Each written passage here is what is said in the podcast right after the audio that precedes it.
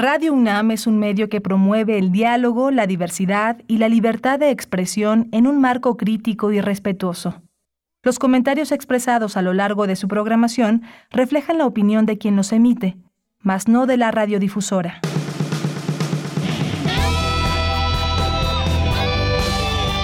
Prisma RU. Relatamos al mundo.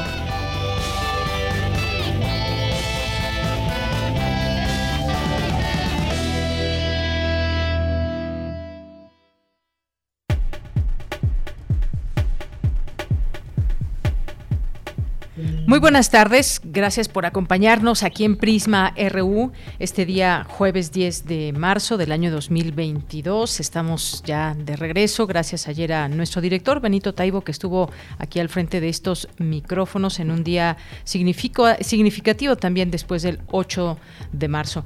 Y bueno, pues hoy ya retomamos también toda la información que hay en el escenario nacional, además de pues todo este tema de las gasolinas del cual vamos a hablar el día de hoy, pues quizás ya estos días eh, comenzamos a ver finalmente pues esa eh, posibilidad de regresar a nuestras actividades eh, normales con el uso de cubrebocas, claro, pero ya vemos las calles pues no solamente desde estas últimas semanas, ya esta tendencia que estaba desde el inicio de este año, pero hoy pues la vemos mucho más clara con todo este regreso ya en semáforo verde durante esta semana y las actividades ya sin restricciones, sin restricciones en cuanto a horarios y más, pero el uso de cubrebocas creo que me, me parece que no debemos olvidarlo. Llevemos una ciudad también con mucho tráfico, transporte público lleno también, pues ojalá que hayamos aprendido algo de todo esto y a ser un poco más ordenados y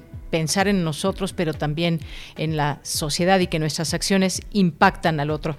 Bueno, pues les decía que el día de hoy se está hablando en el mundo de todo este tema que deriva de Rusia y Ucrania, en el caso específico del tema del petróleo. Estaremos platicando de este tema. Aquí en México, pues al reiterar que la a la población que no habrá aumento en el precio de gasolinas, el diésel y el gas derivado de las consecuencias económicas y energéticas de la guerra entre Rusia y Ucrania, hoy el presidente López Obrador expuso que ya se alcanzó la autoficina en la producción de diésel y Pemex se encamina también por la misma vía en el caso de las gasolinas, al reducirse la compra de esos energéticos en un 45%. Pues haremos este análisis de lo que hay hoy porque finalmente pues sí hay sí hay afectaciones que estamos viendo en el mundo y ya platicaremos sobre el tema con el maestro Fabio Barbosa Cano, que es profesor de la Facultad de Ingeniería, adscrito al Instituto de Investigaciones Económicas, es especialista en reservas y potencial de hidrocarburos. ¿Cómo esta escalada en el conflicto entre Rusia y Ucrania ha impulsado al crudo mexicano por encima de los 100 dólares. Bueno, pues ya tendremos oportunidad de escuchar su análisis. Y luego vamos a tener otra entrevista con el doctor Javier Oliva, que es experto en temas de seguridad nacional, porque hay ocho ciudades mexicanas que se encuentran entre las más violentas del mundo.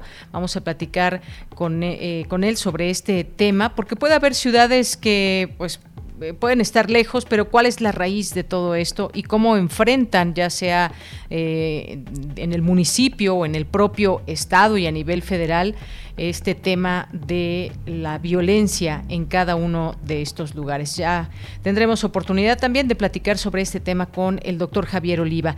Ya en nuestra segunda hora, pues vamos a tener una entrevista con nuestros eh, aliados de Ecosur que entre muchos otros temas, pues también hablan de violencias contra la mujer y en este caso han hecho estudios y han hecho foros desde Ecosur eh, desde el Colegio de la Frontera Sur sobre este tema ligado o cómo se puede ir cerrando la puerta desde las instituciones académicas. Vamos a platicar tanto con Angélica Aremi Evangelista, con Abraham Mena Ferrara, que ambos pues están adscritos al Colegio de la Frontera Sur. Tendremos hoy también cine, hoy empieza FICUNAM, lo cual nos da mucho gusto, ojalá que muchas personas se unan y disfruten de buen cine. Estará con nosotros Doris Morales, responsable del área de prensa de Filmoteca UNAM, que nos va a platicar de toda esta oferta en línea de FICUNAM. Así que acompáñenos. Y ya para cerrar tenemos a Tamara Quirós con una entrevista que nos tendrá con Cecilia Eudave, autora de El verano de la serpiente. Así que acompáñenos en esta tarde calurosa ya, muy calurosa tarde, una con nueve, nueve minutos. Saludos allá en cabina a Rodrigo Aguilar, a Denis Licea en la producción y, a, Rodrigo, por supuesto. Eh, también Arturo González en los controles técnicos y aquí en el micrófono le saluda Deyanira Morán. Bien, pues desde aquí relatamos al mundo. Relatamos al mundo.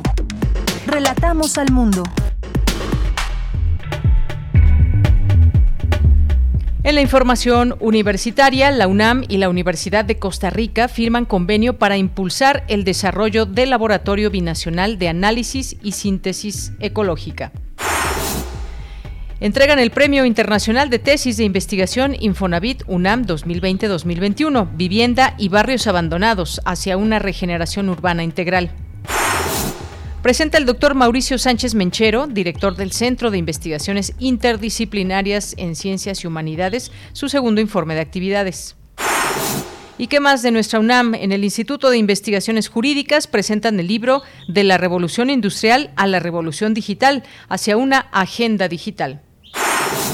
Y ya en la información eh, nacional, el presidente Andrés Manuel López Obrador informó que el próximo jueves 17 de marzo presentarán un informe sobre los hechos ocurridos en el Estadio Corregidora en Querétaro durante el partido de fútbol entre Gallos Blancos y el Atlas. El fiscal general de la República, Alejandro Hertz Manero, afirmó que las conversaciones telefónicas difundidas son reales, pero no acepta que lo extorsionen. Aseguró que se trata de la defensa de un asunto del fuero común y que el caso nunca ha estado en la Fiscalía. El gobernador de Nuevo León, Samuel García, anunció que a partir del próximo domingo queda eliminado el uso del cubrebocas obligatorio en espacios abiertos ante la baja de casos por COVID-19 y porque la entidad está en semáforo verde. Y en los temas internacionales, el presidente Vladimir Putin advirtió hoy que las sanciones impuestas por el conflicto en Ucrania pueden provocar un aumento de la inflación a nivel mundial por la subida de los precios de los alimentos, ya que su país no podrá exportar suficientes fertilizantes. Aquí en nuestro país, el secretario de Relaciones Exteriores, Marcelo Ebrard, anunció que mañana partirá a Rumania un segundo avión de la Fuerza Aérea Mexicana para repatriar a los mexicanos que abandonaron Ucrania. La Junta Internacional de Fiscalización de Estupefacientes de la ONU difundió en Viena su informe anual donde analiza los flujos de dinero ilícito por actividades criminales. El estudio revela que los cárteles mexicanos lavan alrededor de 25 mil millones de dólares cada año. Hoy en la UNAM, ¿qué hacer y a dónde ir? Hoy es jueves de Gaceta UNAM y en esta ocasión nos trae en portada el tema Una nueva agenda para todos los feminismos. Mujeres imaginan un México después del patriarcado, donde nos comparte los múltiples diálogos de las mujeres en la UNAM, así como las diversas actividades, eventos y propuestas que surgieron a partir de las manifestaciones por el Día Internacional de la Mujer. La Gaceta de la UNAM se encuentra disponible de manera física y digital. Visita el sitio www.gaceta.unam.mx. Acompaña hoy a María Ángeles Comezaña en una emisión más de la serie Al compás de la letra, revista radiofónica literaria cuyo objetivo es fomentar la lectura e incentivar la imaginación. Hoy, el término bicicleta guía la ruta de la palabra y el invitado será Sergio Cordero, poeta, narrador, traductor y editor. Sintoniza nuestras frecuencias en punto de las 18 horas por el 96.1 de FM, 860 de AM y en línea a través de nuestro sitio oficial www.radio.unam.mx. Recuerda que todos los días tienes una cita con la serie El Retorno a la Razón. Cobertura especial de la decimosegunda edición del Festival Internacional de Cine de la UNAM, donde podrás conocer todos los detalles de dicho festival, el día a día de sus actividades, como talleres, conferencias y entrevistas con programadores y miembros del jurado de las competencias nacional e internacional, así como con directores de cine que presentan sus producciones. Se transmite todos los días a las 20 horas por las frecuencias universitarias de Radio UNAM. Disfruta de nuestra programación sonora y recuerda, en la medida de lo posible, no asistas a lugares muy concurridos para evitar un contagio de COVID-19.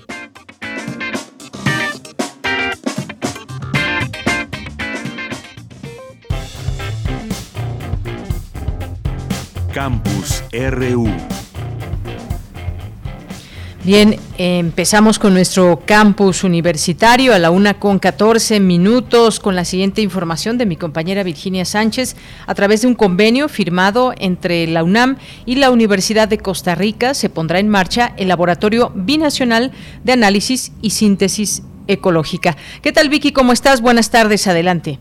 Hola, ¿qué tal, Bella? Muy buenas tardes a ti y al auditorio de Prisma RU. Así es, pues el rector de la UNAM, Enrique Graue, y su homólogo de la Universidad de Costa Rica, Gustavo Gutiérrez Espeleta, firmaron dos convenios de colaboración y una carta de intención para impulsar el Laboratorio Binacional de Análisis y Síntesis Ecológica especializado en temas geográficos, ecológicos y genómicos, donde se estudiará la biodiversidad principalmente latinoamericana, y también para la creación de la cátedra Lynn Margulis, enfocada a enriquecer la docencia, investigación y difusión de las ciencias biológicas. Tras estos acuerdos en la sala justo cierre de la Torre de Rectoría, Enrique Graue destacó la amistad entre ambas instituciones, dijo, basada en el conocimiento y las colaboraciones, y precisó que la única oficina que tiene la Universidad Nacional en la región es precisamente la Universidad de Costa Rica, elegida por su capacidad de generar vínculos. Escuchemos al rector. La amistad se finca indudablemente en el conocimiento y en las colaboraciones. Y para nosotros Costa Rica, la Universidad de Costa Rica, es el actor estratégico por la capacidad que tiene Costa Rica de generar una serie de vínculos hacia Latinoamérica. Por su parte, Gutiérrez Espeleta señaló que los nuevos convenios favorecerán las dinámicas de colaboración científica y el que más costarricenses contribuyan en el ejercicio científico con la UNAM. Además, aseguró que con los 11 convenios vigentes y los 18 proyectos de cooperación técnica y científica en temas como nutrición, antropología y microbiología, siempre se han mantenido las puertas abiertas al intercambio, el enriquecimiento cultural y el fortalecimiento de las instituciones. Escuchemos. Existe una relación con bases sólidas de reciprocidad, pertinencia, solidaridad y respeto mutuo y sobre todo una gran amistad. Los esfuerzos institucionales son un reflejo de la buena voluntad y la hermandad que vivimos, a la vez que trabajamos y crecemos conjuntamente. En tanto, la secretaria de Desarrollo Institucional de la UNAM, Patricia Dolores Dávila Aranda, detalló que el Laboratorio Binacional de Análisis y Síntesis Ecológica agrupará el trabajo que actualmente se lleva a cabo en los Laboratorios Nacional de Análisis y Síntesis Ecológica de la UNAM y el de Ecología Molecular de la Escuela de Biología de la Universidad de Costa Rica. En cuanto a la cátedra Lynn Margulis, en honor a la gran bióloga que cambió ideas sobre la evolución biológica, el director del Centro de Estudios Mexicanos UNAM Costa Rica, Carlos Valdés González, señaló que con ella se busca fortalecer el intercambio entre investigadores de las dos universidades y permitirá conocer y profundizar en temáticas de las ciencias biológicas. Finalmente, también cabe señalar que la coordinadora de difusión cultural de la UNAM, Rosa Beltrán, resaltó que precisamente Costa Rica, junto con la Universidad Complutense de Madrid, serán los invitados en la Feria Internacional del Libro Universitario Piluni, que se realizará del 30 de agosto al 4 de septiembre. Bella, esta es la información. Vicky, muchísimas gracias y buenas tardes. Buenas tardes. Hasta luego. Pues importantes estos, este tipo de convenios, en este caso con la Universidad de Costa Rica y todo esto que surge también desde nuestra universidad y estos convenios, estos entendimientos, estas relaciones con otros países a nivel universitario. Y nos vamos ahora con la siguiente información de mi compañera Cindy Pérez Ramírez. La vivienda y la regeneración de los espacios urbanos son dos grandes problemas que enfrenta el país. ¿Qué tal, Cindy? Buenas tardes, adelante. ¿Qué tal, Yanira? Muy buenas tardes a ti y a todo el auditorio. En México existe la paradoja de tener cientos de miles de viviendas abandonadas y a la vez necesitar nuevas. Así lo dijo Carlos Martínez Velázquez, director general del Instituto del Fondo Nacional de la Vivienda para los Trabajadores, en la premiación de tesis de investigación Infonavit UNAM 2021, Vivienda y Barrios Abandonados, hacia una regeneración urbana integral. Y es que el funcionario recalcó que a 50 años de la creación del instituto es importante seguir recordando a la vivienda como un hecho social. La vivienda es colectiva, es social, y se construye en procesos eh, políticos, económicos y demás. La, vivienda no puede estar fuera de esos procesos. Por ejemplo, el trabajo de Viviana, eh, quien gana eh, la parte de maestría, habla precisamente de cómo la falta de mantenimiento y la mala planeación tienen como resultado que los espacios públicos de unidades habitacionales alrededor del país estén actualmente en muy mal estado. Ahora, por ejemplo, en, recientemente en las reglas de crédito que hemos puesto, eh, ponemos como condición del crédito a la vivienda que haya esquemas de gobernanza de la unidad habitacional cuando se construye. Por otro lado, eh, lo que hace Georgina eh, también de la UNAM es las condiciones de habitabilidad del conjunto urbano desde las perspectivas de los adultos mayores en Onalco Tlatelolco. La unidad habitacional envejece, pero también la sociedad envejece. Por su parte, Leonardo Lomelí Vanegas, secretario general de la UNAM, dijo que la política de vivienda es un instrumento de política social por excelencia que va más allá de la construcción y del diseño tiene que ver con recrear continuamente los espacios urbanos y buscar a través de estas políticas también construir sociedades más integradas, que la vivienda y que el diseño de las ciudades no sean motivos adicionales de segregación o discriminación, sino que por el contrario nos permitan reencontrarnos y regenerar el tejido social. Parte de la, de, la violencia que vivimos tiene que ver con exclusiones de todo tipo y muchas veces dentro de las ciudades también hemos generado mecanismos de exclusión a través de las políticas urbanas. Y tenemos también muchos barrios que han quedado atrapados dentro de la ciudad y que requieren de una política especial de regeneración, no solamente urbana, sino también de recuperación de sus identidades y de revaloración de un pasado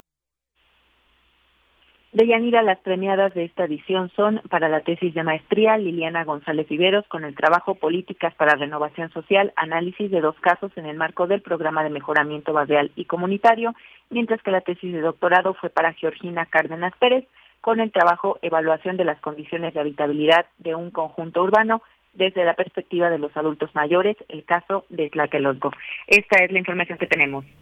Cindy, muchas gracias y buenas tardes. Muy buenas tardes. Bien, pues estos temas también básicos para eh, las personas que habitan sobre todo grandes urbes, esta política de vivienda, hacia dónde pensarlas, si pensamos un poco en el futuro, cómo hacer que sean sociedades integradas, que no exista la segregación o discriminación, es todo un, reto cuando ya hay una ciudad como esta tan poblada y que además muchas de las personas que activamente son laborales pues vienen, por ejemplo, desde el Estado de México. Se habla eh, eh, pues de, esto de la violencia que pues es debido muchas veces también a la exclusión. Cómo pensar esos espacios hay eh, mucho que discutir y mucho que debatir sobre el tema de la vivienda. Los costos es otra cosa, la vivienda, los costos que se tienen en las distintas zonas, por ejemplo, de zonas urbanas, como el caso de la Ciudad de México. Nos vamos ahora con la siguiente información de Dulce García. Presenta el doctor el doctor Mauricio Sánchez Menchero, director del Centro de Investigaciones Interdisciplinarias en Ciencias y Humanidades, su segundo informe de actividades. Y Dulce García nos tiene esta información. ¿Qué tal, Dulce? Buenas tardes. Claro que sí, Deyanira. Muy buenas tardes a ti al auditorio. Deyanira, el director del Centro de Investigaciones Interdisciplinarias en Ciencias y Humanidades de la UNAM, el doctor Mauricio Sánchez Menchero, brindó su segundo informe de actividades correspondiente a 2021 en el que detalló de Yanira que en el último año el CEICH estuvo integrado por una plantilla de 139 personas, de las que 29 son mujeres y 22 son hombres en cuanto a personal de investigación. 22 mujeres más de Yanira y 9 hombres forman parte del personal técnico académico y 57 personas más realizaron actividades administrativas y de mantenimiento. De Yanira, el doctor Sánchez Menchero añadió que a mediados de 2021 se ocupó una plaza en el Departamento de Información y Documentación y que actualmente se encuentran en trámite académico administrativo tres nuevas contrataciones que serán destinadas a la nueva área titulada de Yanira Fronteras Interdisciplinarias para trabajar en el programa de investigación en macrodatos, inteligencia artificial e Internet. Vamos a escuchar parte de sus palabras. Por una parte, se están haciendo los trámites de adecuación del perfil para esas plazas a convocarse mediante invitación. Por otra, se afina el documento generado por la Comisión Especial para la Agenda de Investigación Interdisciplinaria, CEAI, que enmarca y justifica la creación de la nueva área y programa avalado por el Consejo Interno de nuestro centro y ratificado por el Pleno del Consejo Técnico de Humanidades. En promedio, los y las integrantes del personal académico del SEICH participan en su totalidad en dos investigaciones individuales y colectivas. De febrero del 21 a la fecha se reportaron en promedio más de 100 proyectos de investigación. Seis de ellos contaron con financiamiento internacional. De estos, cinco ya concluyeron y uno continúa vigente. Asimismo, para la convocatoria 2021 se aprobaron dos proyectos PAPIT. Uno ya fue renovado y cuatro fueron concluidos. Y bueno, Deyanira, el doctor felicitó por otra parte a las doctoras Patricia Castañeda Laura Loaesa y Ayari Pasquier, así como al doctor Raúl Contreras por su ingreso al Sistema Nacional de Investigadores y destacó el nombramiento del doctor John Sachs Fernández como investigador emérito. Además, extendió otras solicitaciones para el resto de las y los académicos de este centro. Vamos a escuchar nuevamente sus palabras.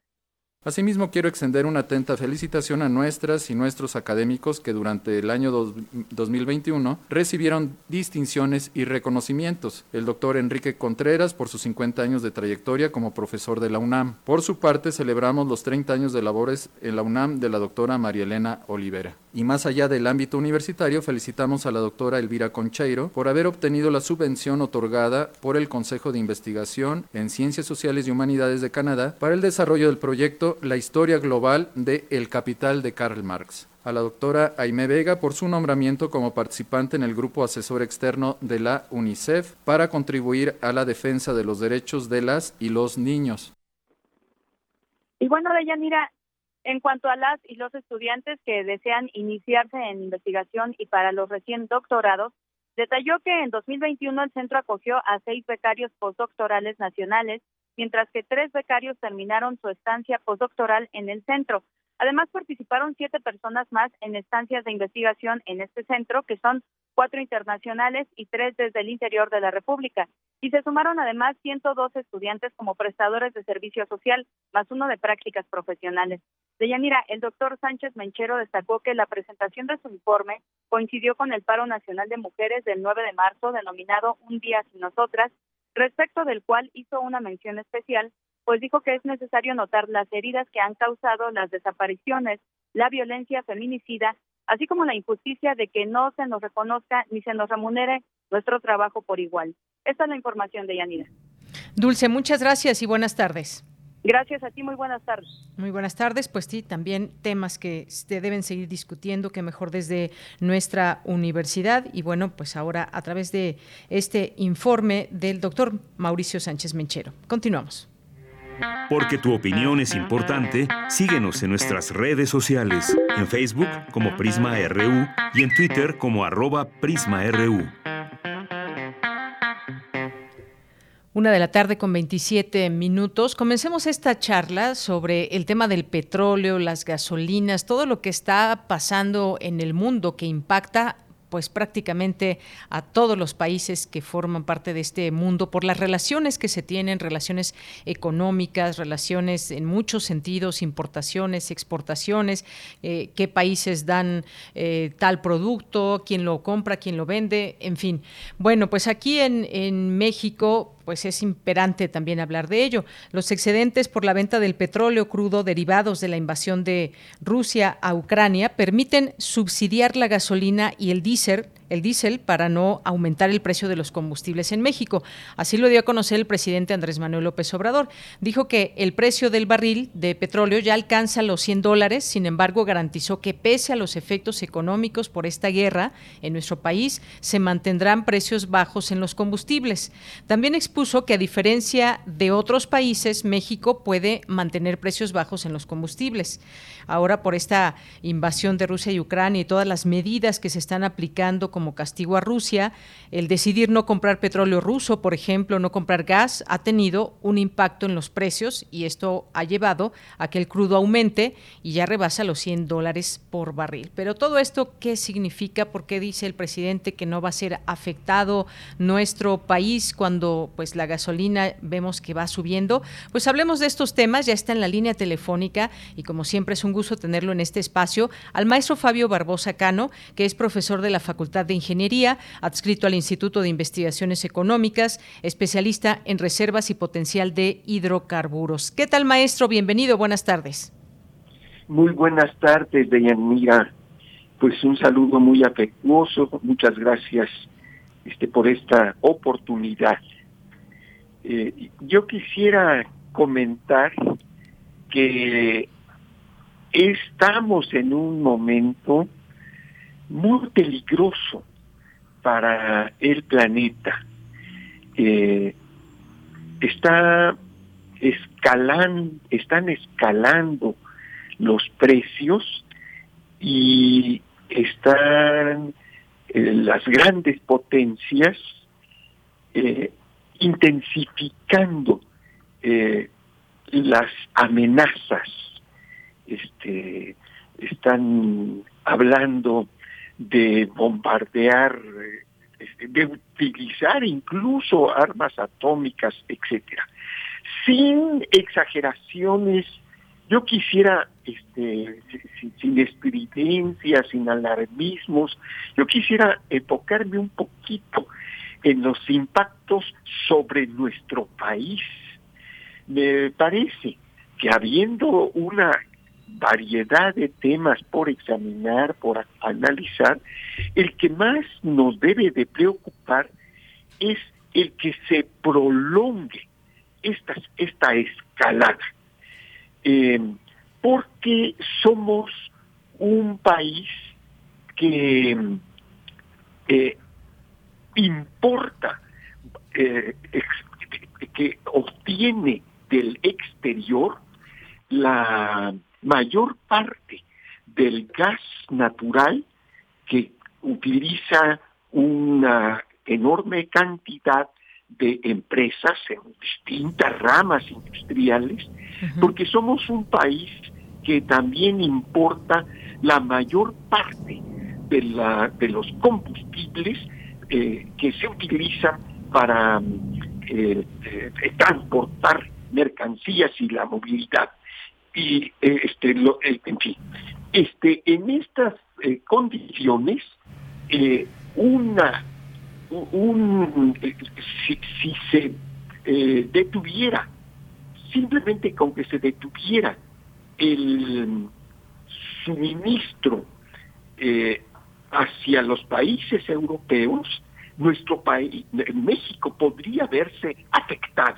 Este, tenemos corredores industriales con millones de trabajadores en miles de industrias, en grandes corredores industriales como el llamado el Gran Bajío en el estado de Guanajuato, corredores industriales que abarcan decenas de municipios en parques industriales en Guadalajara, en la Ciudad de México, a lo largo de la frontera, etcétera. Este, si tuviéramos cortes en nuestro suministro del combustible que viene, que entra por más de 20 puntos cruzando la frontera de Estados Unidos, este, eh, eh, tendríamos problemas con el empleo. Eh, quedaríamos, que, empezaríamos a sufrir restricciones de oferta este, si tuviéramos también este, cortes en el suministro de nuestras gasolinas, eh, no tanto me preocupa el que se puedan mover los automóviles de lujo, este, que no hemos sido ni siquiera capaces de construir pequeñas unidades, pero vemos carros muy grandes transportando una sola persona este, sino me preocupa el transporte de los alimentos para la población. los incrementos este, eh, ya están este, presentes. Ese es el tema que debemos, este, a mí me parece, examinar. Claro. Pero, ¿verdad? esa, es, esa debe de ser nuestra gran este, preocupación.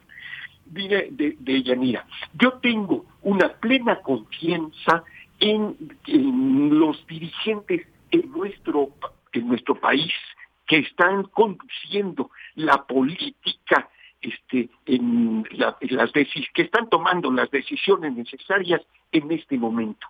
De, de Yanira, yo pregunto a nuestro auditorio, ¿qué mexicano más preparado?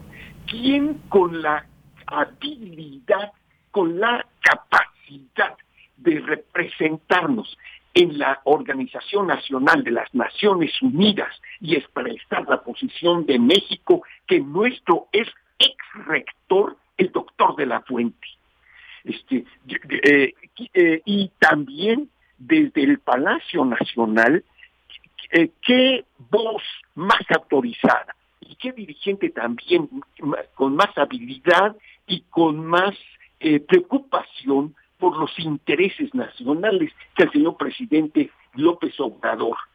De tal manera que a mí me, parece que este no es el momento de estar encontrando culpables, sino de atajar, atajar, detener este curso de escalada al que me referido, e insistir en sentar a los antagonistas en la mesa de las negociaciones y detener este curso peligroso que no beneficia a nadie de Yanira. Esa sería una posición que pongo en la mesa para ser discutida.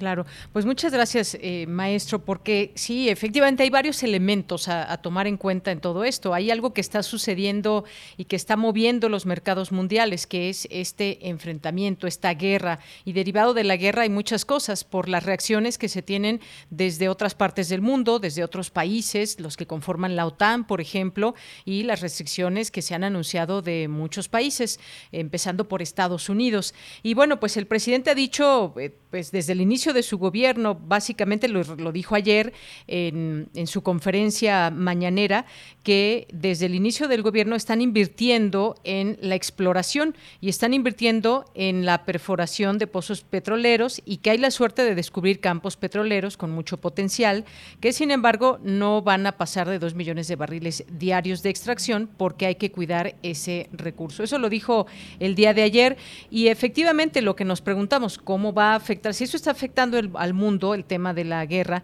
pues cómo afecta a México.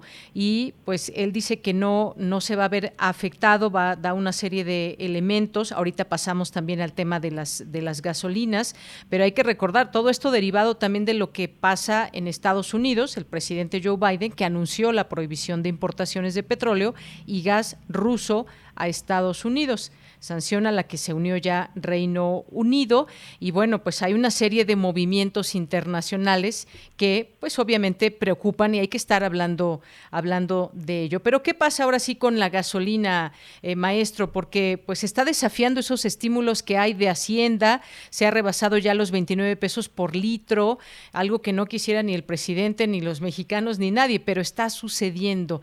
¿Cómo cómo se da esta pues esta situación? ¿Por qué es que sube la gasolina? Bueno, obviamente este elemento internacional, pero pues cómo atajarlo desde aquí de México si es que se puede el precio de las gasolinas. Sí, Deyanira, usted tiene toda la razón y como siempre coloca usted en la mesa los problemas este, fundamentales. Si la situación se prolongara, sería insostenible seguir eh, manteniendo eh, subsidios. Es un subsidio y este sacrificio de los escasos. Somos un país pobre, somos un país con muy escasos fondos. y sostener el consumo dispendioso que vemos en las, en las calles de nuestras principales ciudades, con autos de, de ocho, muy, grandes, eh, acarreando comida chatarra y productos este, innecesarios, y eso es, no, no podríamos sostenerlo por un largo tiempo. Por eso me parece la urgencia de este, eh, eh, atacar el problema desde el lado de la demanda. Es preciso pasar a los automóviles eh, pequeños, es preciso intensificar, como ya lo está haciendo la doctora Shaugam en, en, la Ciudad de México y en el área metropolitana con el transporte colectivo.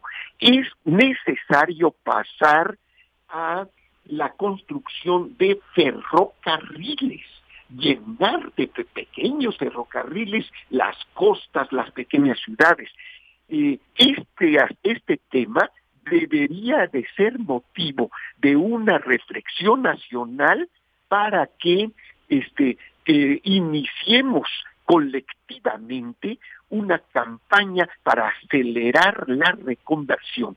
Es una advertencia este, que, que estamos a tiempo de atender para ir pasando a llenar las azoteas de nuestras casas para ir utilizando la energía solar en el campo, este, pequeñas, no este, eh, estas grandes obras, este, eh, estos magnos proyectos que este, muchas veces también afectan, al, resultan contraproducentes porque afectan al medio ambiente, porque destruyen empleo que ya existe en el campo, sino a pequeñas veletas que nos ayuden a ir sustituyendo este, la, los, los, los fósiles.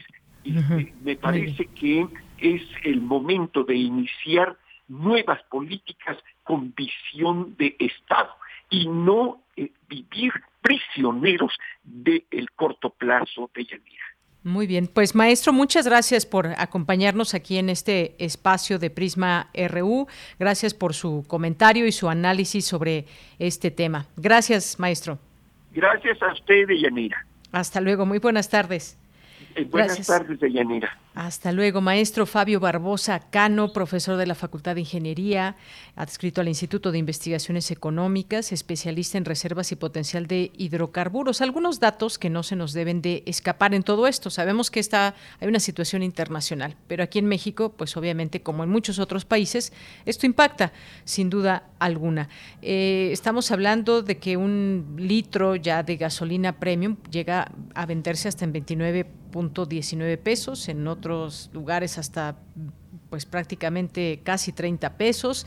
Eh, está también eh, pues los automovilistas, automovilistas que deseen llenar un tanque promedio de 50 litros. No sé si ya se habrán dado cuenta, pero seguramente eh, muchos de los que pues están ahorrando gasolina, por más que estiran, a veces ya no da, no da el gasto. 1459 aproximadamente ya para llenar un tanque de 50 litros. Está la Premium que se vende entre 23 y punto 18 y 25.69 pesos. Eh, la Magna que alcanza eh, precios de entre 20.88 y 24.79 y todo esto pues también nos lleva a pensar en ese subsidio que hay por parte de la Secretaría de Hacienda eh, que pues ha dicho el secretario que el subsidio va a durar en la medida que los precios internacionales del petróleo se mantengan presionados a la alza. Eh, pero, por ejemplo, para la semana del 5 al 11 de marzo, los combustibles que tienen subsidio del 100% son la gasolina magna y diésel. Vamos a ver cómo va avanzando todo esto. No soltaremos, por supuesto, el tema para seguir hablando de ello y cómo se dan estos comportamientos de los precios, el subsidio y más. Continuamos. Porque tu opinión es importante, síguenos en nuestras redes sociales, en Facebook como Prisma RU y en Twitter como arroba PrismaRU. Bueno, y vamos a pasar ahora a otro tema que tiene que ver con ciudades violentas, más allá de inseguras, que está relacionado, por supuesto, pero la violencia ya es otra cuestión que escala más allá de todo y que hay características para nombrar a una ciudad como, como violenta. Bueno, pues hay ocho ciudades violentas en la ciudad de, perdón, en el país, en el país, eh, en todo las más violentas en todo el mundo. Ocho destacan que son mexicanas. Hablemos de este tema y lo que significa ello con el doctor Javier Oliva, académico de la Facultad de Ciencias Políticas y Sociales y especialista en temas de seguridad nacional. ¿Qué tal, doctor Javier Oliva? Buenas tardes, bienvenido. ¿Qué tal? Muchas gracias, Daniela, nuevamente por tener la oportunidad de participar en Prisma Universitario. Pues muchas gracias, eh, doctor. Esta información son eh, violentas 18 de las 50 ciudades más eh, intensas, decirlo así. También se vale revela informe internacional por el tema de la violencia. Con usted hemos platicado, pues muchas veces cuando se suscitan eventos violentos en nuestro país, pero cuando ya hablamos de ciudades estamos hablando que algo está pasando también a nivel municipio, a nivel estatal e incluso eh, federal en las cuestiones de coordinación para pues proveer de seguridad a estos lugares. ¿Qué opinión le merece pues estar estos lugares? Que hay que decirlos cuáles son porque pues eso nos da idea también. Estos las digo rápido, doctor, son Zamora, Ciudad Obregón, Zacatecas, Tijuana, Celaya, eh, Juárez, Ensenada y Uruapan que aparecen en este ranking 2021 del Consejo Ciudadano para la Seguridad Pública y la Justicia Penal. Bueno, eh, evidentemente eh, pues refleja desde mi punto de vista eh, pues primero los, los, niveles de improvisación con los que eh, los nuevos gobernantes llegan a ejercer el cargo. Es decir el año pasado tuvimos 17 elecciones concurrentes a las federales me refiero a elecciones gubernamentales gobiernos de los estados. Este año tenemos seis entonces una cosa es tener una, eh, porque también esto, pues evidentemente hoy leíamos una de las frecuentes eh, declaraciones deplorables del gobernador de Zacatecas, en donde incluso eh, llega a mofarse de las condiciones de seguridad de su estado, o las explicaciones que no tienen ni pies ni cabeza del gobernador de Puebla respecto de los 10, las 10 personas que fueron asesinadas ayer entre ellas tres mujeres, que por tratar, que se trata de un ajuste de cuentas, como si eso fuera la explicación suficiente para seguir con esta lógica insensible de que se maten entre los delincuentes, ¿no? Sabemos perfectamente cómo sucedió en el dramático, eh, de esa forma en la que entraron a un bar y se llevaron a seis estudiantes de la de la Universidad Autónoma de Zacatecas, en la capital del estado, y tres mujeres y tres hombres, y a todos los mataron, ¿no? Entonces no podemos no podemos continuar con esta ruta. Bueno, no, no debiéramos continuar con esta ruta de, de improvisaciones. Si vemos eventos eh, como el de Caborca recientemente, donde un, municipio de poco más de 65 mil habitantes estuvo controlado poco más de siete horas por, por los delincuentes, eh, los diez días consecutivos de balaceras en la capital del estado de, de Colima, eh, lo que hemos visto que ha estado aconteciendo en, en, Michoacán, eh, evidentemente en el estado de, Guerrero. Entonces, de Yanira, es, es importante señalar que eh, pues es, es, es, lógico, es explicable que se tengan aspiraciones políticas para, para, ir ascendiendo, ¿no? Pero eh, no se puede llegar a improvisar. Entonces, y estamos viendo los, los resultados y que pues eh, conforme van pasando las las semanas eh, nos estamos acostumbrando a usar una frase muy desafortunada el de nunca había pasado nunca había pasado en un estadio como el de Querétaro. Nunca había pasado que un vehículo militar eh, con blindaje artillado fuera destruido por una eh, mina de fabricación local.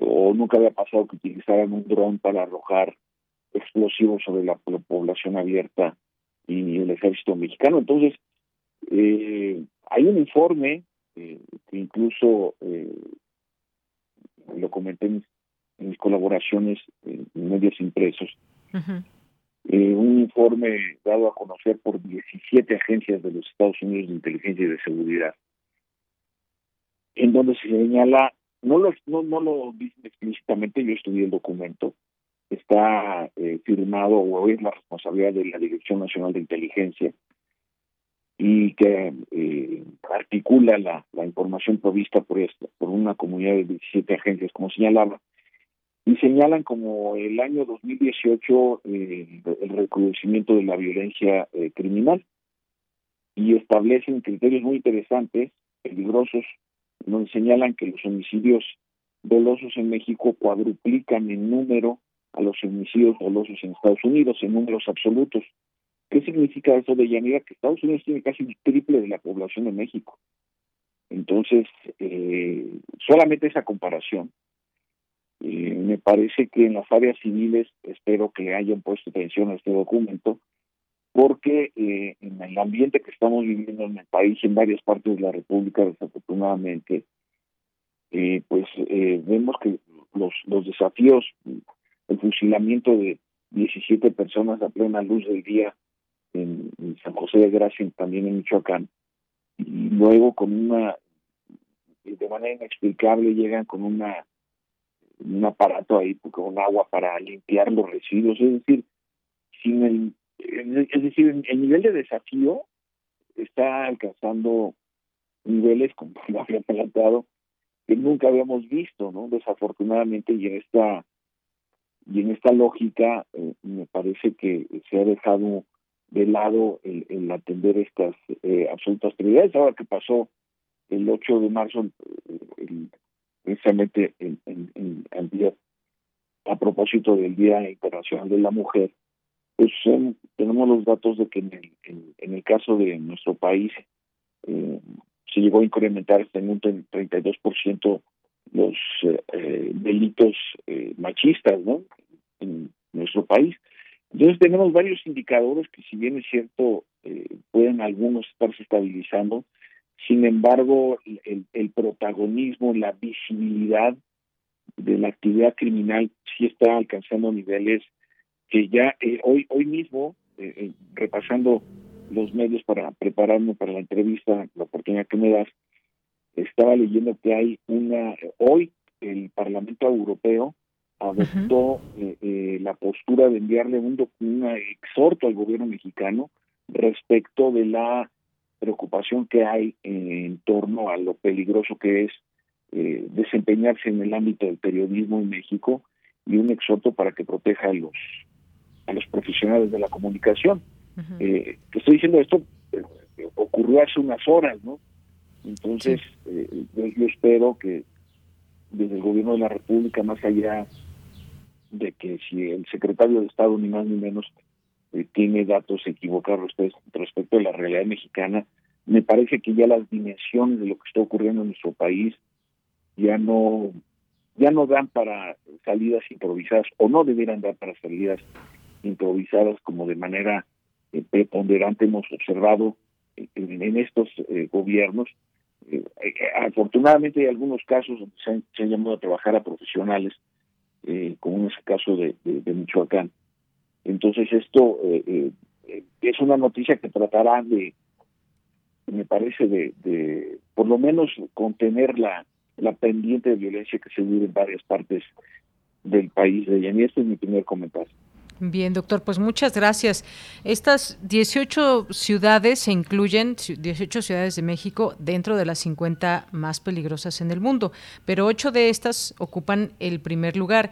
Y, decía yo cuáles, cuáles eran, pensar qué está pasando, por ejemplo, en, Zamora, en Ciudad Obregón, en, la capital de Zacatecas, en Tijuana, en Celaya. Yo decía al inicio, doctor, que Celaya pues eh, había sido un lugar eh, muy tranquilo durante muchos años, pero pues se encuentra en un punto específico donde pues desafortunadamente hoy prevalece como una, un, lugar muy violento, esta ciudad Juárez, Ensenada, Uruapan. Y uno se pregunta, a ver, a nivel local, ¿qué pasa? Y usted bien decía que vienen elecciones, por ejemplo, y más allá de las propuestas que se dan y más, pues las acciones no se ven claramente.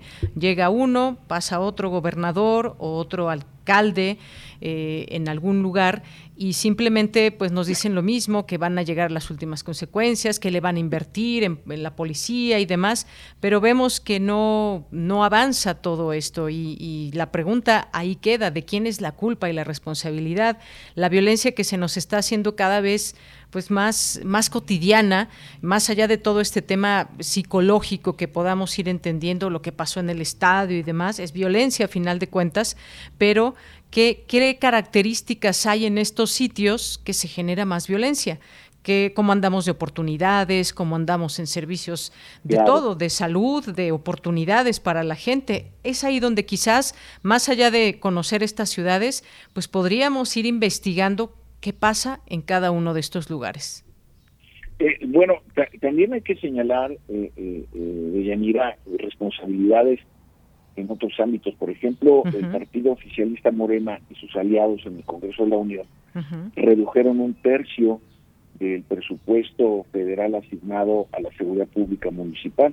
Por ejemplo. Es decir, 200, 208 municipios se quedaron sin un solo peso federal para atender la problemática de la inseguridad. Es decir, esto también tiene que ver con medidas legislativas, presupuestos, ¿no? De voluntades, de todo, sí, sí. Sí, sí, claro. Entonces, por eso, por eso eh, yo no utilizo la palabra estrategia, porque no la hay. Hay programas, sí, hay políticas también, pero de ahí a una visión articulada de un concepto tan importante y que a fuerza de usarlo tanto le han vaciado el contenido y su utilidad.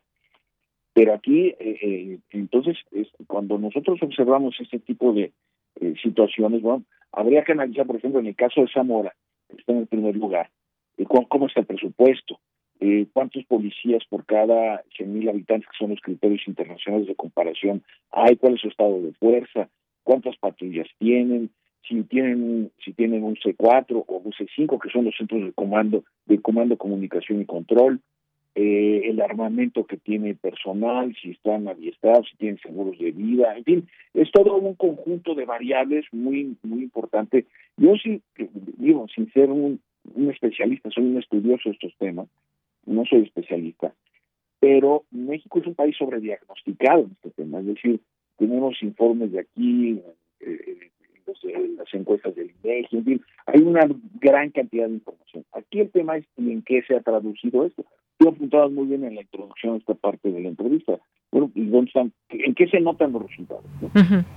Es decir, porque a, mí me parece que hay una parte que no hemos evaluado lo suficiente. Yo recientemente he comenzado a estudiarla. Es eh, la, inseguridad como una emoción que frena el desarrollo de la sociedad. Es decir, ¿para qué estudio? ¿Para qué tengo un negocio? ¿Para qué me supero si al final del día eh, eh, mi, mi, integridad física, mi integridad patrimonial o mis bienes, pues penden de la voluntad de mexicanos que no son de provecho, ¿no?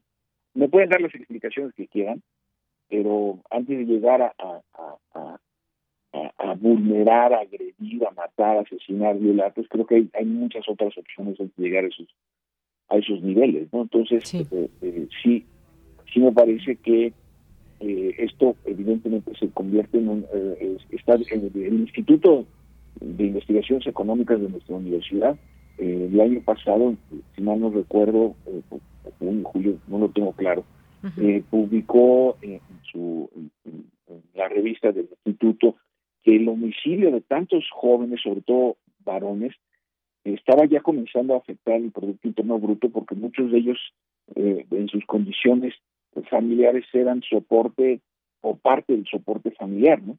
Entonces esto iba a implicar un decremento en la calidad de vida de esa familia. Entonces, es tan complejo, es tan diversificado y por lo que nosotros estamos analizando, es decir, yo llevo un conteo desde hace 20 días aproximadamente donde se suceden eventos verdaderamente eh, eh, dramáticos, insólitos, inéditos, y nos mantenemos en una situación pues casi de anestesia. Lo que sucedió en el estadio de Querétaro y las tibias y mediocres medidas de sanción que aplicó la Federación Mexicana de Fútbol, pues es lo que yo llamo la pedagogía de la impunidad, ¿no? Es decir, eh, si quienes son los encargados, en este caso del fútbol, no tiene nada que ver ni con el municipio, ni con el gobierno, no sé de dónde, no tiene nada que ver, sino que es, eh, es una organización de, del deporte más popular en el mundo y en México, por supuesto,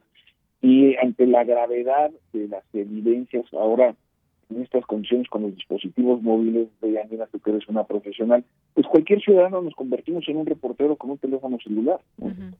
Entonces, eh, eh, la, enorme cantidad de testimonios que se dieron del, del salvajismo con el que se actuó al interior del estadio, y, y apenas hay alguna sanción que en cualquier otro país del mundo hubiera costado evidentemente la, la desaparición del club, este, la desafiliación, eh, digo, ayudar a los jugadores finalmente porque ellos no tuvieron que ver, ayudar a los jugadores a que se coloquen en otros clubes, pero pues ¿cuándo va a ser la próxima? No sé, pero como está en esta inercia, pues muy probablemente, ojalá me equivoque y lo digo públicamente, ojalá me equivoque y no, y no pase varios años.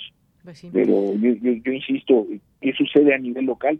Pues tenemos que hacer un análisis socioantropológico, pero también de los factores externos que inciden en, en las condiciones de, seguridad pública, por lo menos eh, eh, a mí me impresiona mucho que de las 50 ciudades más peligrosas del mundo, los ocho primeros lugares de manera consecutiva los tenga un solo país.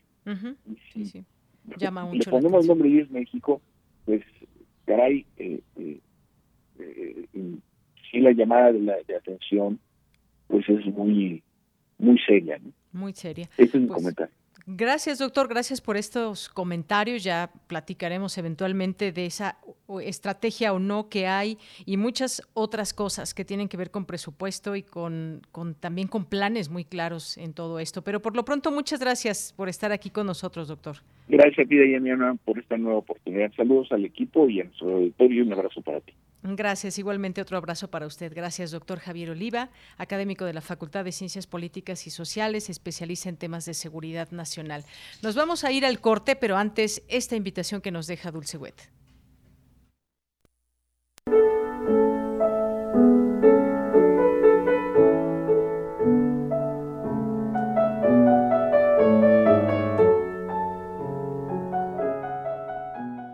Buenas tardes amigos, soy Rodolfo Ritter. Sean bienvenidos todos al programa Melomanía. En esta ocasión tengo muchas ganas de invitarlos, me gustaría que estuvieran con nosotros este próximo sábado 12 de marzo a las 19 horas. Va a estar increíble porque vamos a hacer un programa dedicado a Manuel M. Ponce, porque además son 140 años de su nacimiento que conmemoramos este año y lo voy a hacer además este programa con mi hijo que es un joven pianista que es no porque sea mi hijo pero es un talento muy particular y me complace muchísimo y me va a dar más gusto verlos a todos conmigo porque este programa tiene obras de Ponce desde las más famosas, desde las más queridas por el público, hasta algunas que no son tan conocidas pero que vale muchísimo la pena escucharse.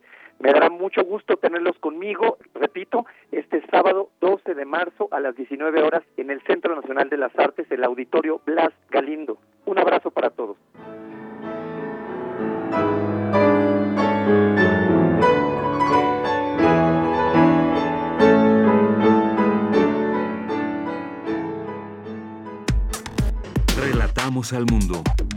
Relatamos al mundo.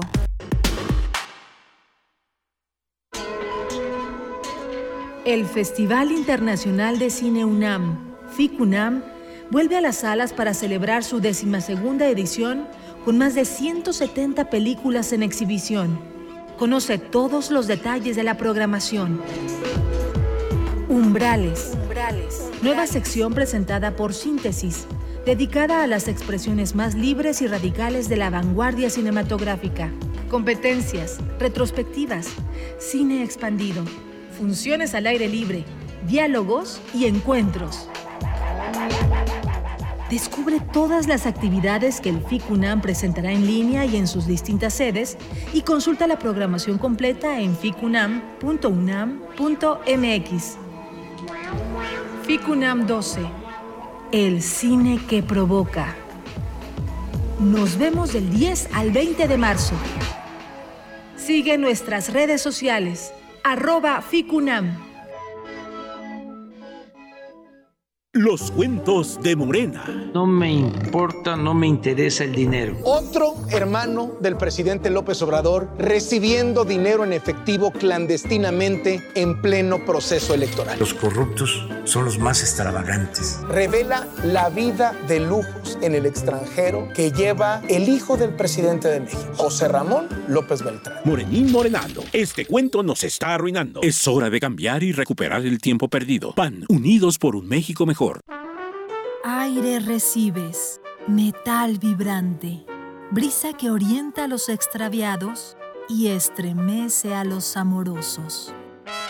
La música para trompeta, salsa, jazz, balada, está en Viento de bronce. con Juan Arturo Brennan, lunes a viernes 6.40 de la mañana y 15 horas. Radio UNAM. Experiencia sonora. El corazón es la caja de ritmos que orienta nuestro camino. Sigámoslo. Que la música sea su alimento. Miocardio, la génesis del sonido. Una transfusión sonora de Radio UNAM para tus oídos. Viernes, 18.15 horas. Retransmisión, domingos a las 14.30 horas. Radio UNAM, experiencia sonora.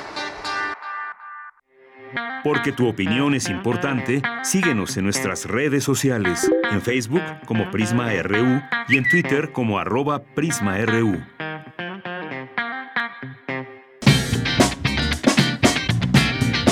Mañana en la UNAM, ¿qué hacer y a dónde ir?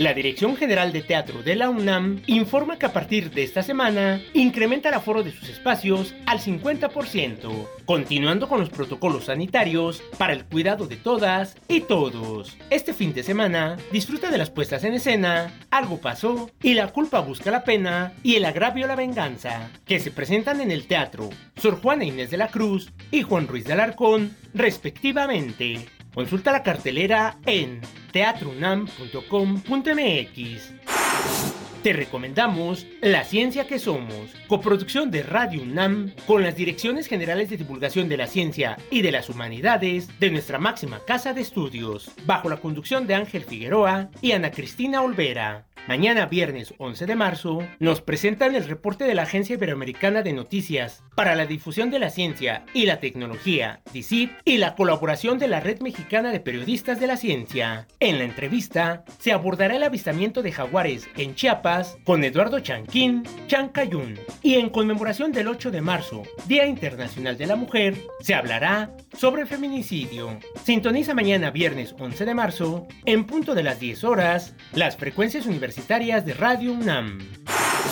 La Dirección General de Publicaciones y Fomento Editorial de la UNAM te invita a disfrutar de un conversatorio entre Rosa Beltrán, coordinadora de difusión cultural, Socorro Venegas, directora de libros UNAM, y la escritora Irene Vallejo, quien presentará su libro El infinito en un junco. La cita es el próximo 30 de marzo, en punto de las 17 horas, en la Biblioteca Central de Ciudad Universitaria. La entrada es libre y el aforo limitado. No olvides llevar tu cubrebocas. Para Prisma RU, Daniel Olivares Aranda. Bien, pues ya estamos en esta segunda hora de Prisma RU. Gracias por su compañía, gracias por estar con nosotras y nosotros aquí en este espacio, dos de la tarde con seis minutos. Estamos en vivo, transmitiendo para eh, todo nuestro público en el 96.1 de FM y el 860 de AM. También siempre saludos a quienes nos están escuchando en www.radio.unam.mx. Y gracias también, siempre muy agradecidos por sus mensajes que nos hacen llegar en redes sociales, en arroba PrismaRU, Twitter y Facebook nos encuentran como Prisma RU. Eh, también, por supuesto, nuestro, nuestro correo nuestro correo electrónico al cual también nos pueden escribir, que es prisma.radiounam@gmail.com. Pues vamos a mandar saludos. Gracias por aquí a Jorge que nos dice excelente hacer equipo con otro país de Latinoamérica. Talento existe no solo en el llamado mundo eh, desarrollado. Muchas gracias. Eh, Flechador del Sol, también muchos saludos. Guerrero, Andrea nos dice ya jueves, saludos a todo el equipo y auditorio de Prisma RU. Saludarles, pero siempre escucho el programa en vivo, los comentarios y los saludos de los radioescuchas. Muchas gracias, Andrea. Jorge nos dice en Chicago de 1929 a 1931, en base 11 agentes federales, los intocables, se pudo terminar con las actividades ilegales de Al Capone, haciendo cumplir la ley y el pago de impuestos. Eran superhéroes o humanos bien pagados, entrenados, responsables, comprometidos. Gracias, Jorge. Gracias también a Chris Morris, a Rosario Durán, que nos dice que ayer vinieron con su familia, me imagino, aquí a la Ciudad de México, en una de la de Dice, en una de Reforma Lomas tuvimos en una gasolinera premium en 25.64 litros, era total por acá en Metepec premium 21.99 y 23.64. Bueno, pues gracias por compartirnos aquí los precios. las personas que quizás nunca se fijaban cuánto estaba el litro de gasolina porque pues se tenía de cualquier manera que llenar o no el tanque, pues ahora ya se compara y se busca ante pues la situación que se está viviendo. Pero esos son más o menos los precios que se tienen y seguiremos hablando de ello, por supuesto, porque hay un subsidio de parte de Hacienda, pero no hay subsidio que alcance, eh, creo yo, cuando hay de por medio muchas cuestiones que pues deben ser atendidas y me refiero a pues todo esto que está pasando derivado de, la guerra. Y no hay que quizás tomar banderas políticas o no, es una cuestión que está sucediendo y que cada gobierno tendrá que enfrentarlo. Gracias, eh, Abel Fernández, muy recomendable entrevista que nos manda aquí. Muchas gracias. Aquí que nos, eh, nos apoya con la difusión, Abel, esta información, esta entrevista que hicimos con el maestro Fabio Barbosa, que también queda, por supuesto, en nuestro podcast. Nos dice, saludos queridos, excelente tarde y qué buen posicionamiento por parte del invitado. Rosario nos dice, el precio de la gasolina le quitarán impuestos y el costo de excedente del precio de exportación del petróleo será para cubrir el posible aumento de precio de la gasolina. Jorge, doctor Barbosa, una pregunta, se habla de los combustibles, pero ¿cómo afectará la petroquímica? química en México y el mundo, recordemos todos los derivados. Gracias y dejamos pendiente esta pregunta eventualmente para nuestras y nuestros siguientes invitados. Eh, Jorge, sobre el tema en los siguientes días. Flechador, atento, aquí estoy, nos dice, muchas gracias. Gracias a Mario Navarrete, acompañándole como siempre por ahí y por acá, que nos eh, trae aquí sus recorridos. Eh, Mario también, en, recorriendo ahora a través de su bicicleta, pues qué bien andar en bicicleta en esta ciudad, es una de las posibilidades. Bueno, pues por aquí parece que hay alguna emergencia que atender, ya lo escuchan seguramente a través de nuestra a través de esta transmisión. Gracias a Diogenito, gracias eh, Rosario, Eduardo Mendoza, volando a sintonizar Radio UNAM de lujo, volverles a escuchar. Gracias Eduardo, un abrazo.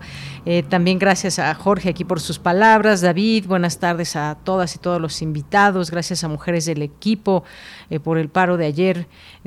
abrazos solidarios para todas y todos. Gracias Guerrero también, muchas gracias. Aquí estamos muy atentos y pendientes, atenta yo también de todos sus mensajes y nos tenemos que ir a la información en esta segunda hora de mi compañera Cristina Godínez. Presentan el libro de la revolución industrial a la revolución digital hacia una agenda digital. Adelante, Cristina. Un saludo para ti y para el auditorio de Prisma RU. Este libro, dividido en cuatro capítulos, aborda desde los fundamentos sobre las políticas públicas digitales en México, los programas sociales y los programas de política digital, así como un estudio de derecho comparado, donde se pueden ver los esfuerzos que en la materia han emprendido otros países. En la presentación de esta obra, Héctor Guerrero Herrera, de la Secretaría de Economía, comentó que la revolución digital es uno de los temas que debe estar en la mesa de discusión. Todos estamos de acuerdo que es un proceso de transición donde la entrada a la siguiente fase pues ya lleva el porcentaje mayor. Esto nos reclama que estos esquemas en los cuales hay una buena cantidad de cambios tecnológicos obliguen a el diseño pronto y oportuno de política pública que nos permitan entender y poder llevar de la manera adecuada esta transición. El libro es un referente para todos los interesados en la transformación digital del país, expresó Javier Juárez Mojica, comisionado del Instituto Federal de Telecomunicaciones. Apenas ayer leía un interesante artículo de Jorge Fernando Negrete y él bien decía que un gobierno local ya no está solamente para tapar baches o poner el alumbrado público, sino para generar bienestar para sus ciudadanos y ello necesariamente requiere pues facilitar la instalación de infraestructura digital y tener también agendas digitales locales. Los gobiernos municipales también deben definir cómo será la transformación digital en sus municipios y ser agentes promotores para que eso ocurra. Para Julen Verasaluce Isa, coautor de la obra, el mundo cambió a partir de la revolución industrial. Y de manera similar, el mundo ha cambiado frente a otras revoluciones productivas. En esta obra eh, reclamamos, en primer lugar, que la revolución digital tiene esa misma, esa misma categoría y, por lo tanto, creemos que va a afectar socioeconómicamente de una manera integral y y en ese sentido ha de ser abordada como un reto integral en materia de política pública. De Yanira, el libro De la Revolución Industrial a la Revolución Digital hacia una Agenda Digital se puede consultar en línea o adquirir físicamente en el Instituto de Investigaciones Jurídicas de la UNAM. Este es mi reporte. Buenas tardes. Muchas gracias, gracias Cristina Godínez. Y le recordamos, tenemos ya nuestras redes sociales, puesto este mensaje de los regalos que tenemos para ustedes por esta invitación que escuchamos al recital de eh, a este recital que Rodolfo Ritter y su hijo Roger Ritter ofrecen el próximo sábado 12 a las 19 horas, recuerden, en el auditorio Blas Galindo del CENART. Y el CENART pues, nos regala cinco pases dobles como cortesías a quien quiera ir a disfrutarlo en este aniversario 140 del natalicio de Manuel M. Ponce, padre de la música mexicana, que, que escucharemos una fascinante selección de las obras de este compositor para piano, solo y dos pianos, creaciones famosas de corte romántico, estudios de concierto y piezas de salón interpretadas por el reconocido pianista mexicano y por Roger Ritter, uno de los jóvenes pianistas más prometedores del país. Así que cinco pases dobles que tenemos, eh, nos pueden escribir ya sea en nuestro Facebook o nuestro Twitter nos pueden mandar en mensaje directo su nombre para que podamos anotarlo y por supuesto la intención, las ganas de ir a disfrutar de este concierto. Bien, pues nos vamos a la información internacional a través de Radio Francia.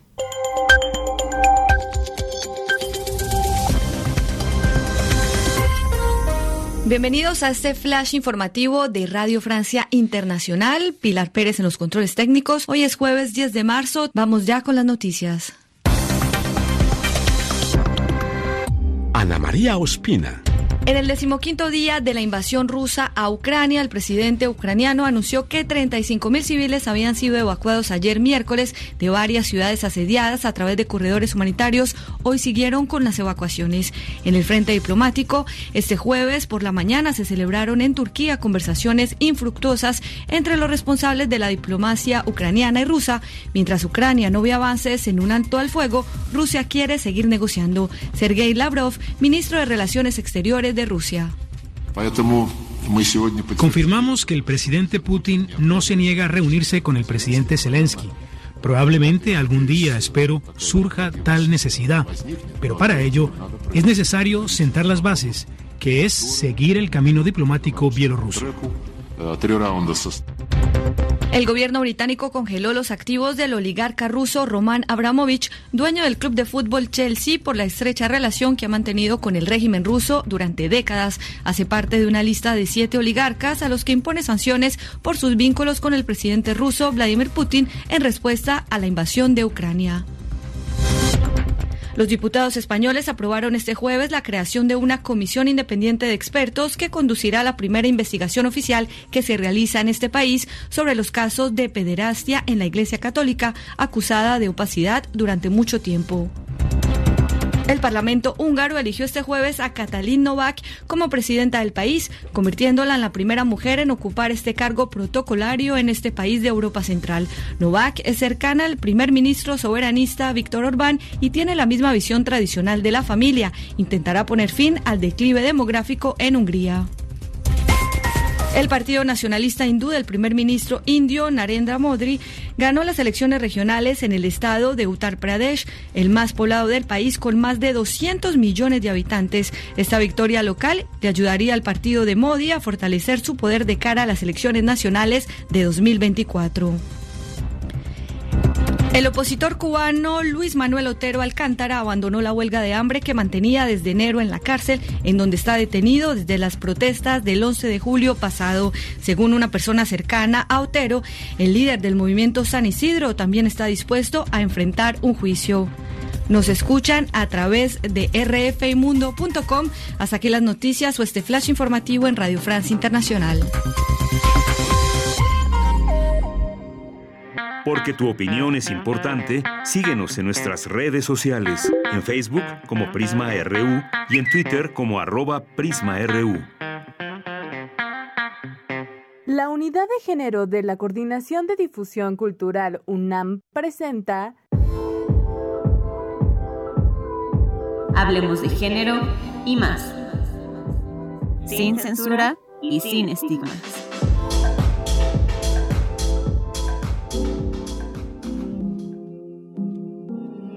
Rosalba Cruz es titular de la Unidad de Género de la Coordinación de Difusión Cultural de la UNAM. Es abogada defensora de derechos humanos con perspectiva de género y enfoque de derechos de la infancia. Y en esta ocasión nos platicará brevemente sobre el 8M. Nos hablará también de las cifras de violencia contra las mujeres. ¿Qué nos dicen esas cifras? De la inseguridad que no solo está en la calle, sino en la casa. De cómo la pandemia de COVID-19 afectó de distintas maneras a las mujeres y por supuesto a las infancias. Además, claro, sobre cómo ir rompiendo estructuras para que las violencias terminen.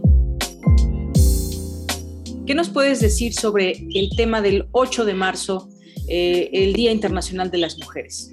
Eh, pues mira, creo que es importante hablar del origen, ¿no? Aunque yo sé que puede ser que haya muchas personas que ya conozcan un poco la historia de dónde surgió el 8 de marzo. En 1908, alrededor de 15.000 mujeres en Nueva York salen a las calles a exigir un aumento de sueldo, menos horas de trabajo, derecho al voto y prohibir el trabajo infantil. El eslogan que en ese momento manejaban las mujeres era pan y rosas. El pan representaba la seguridad económica y las rosas una mejor calidad de vida.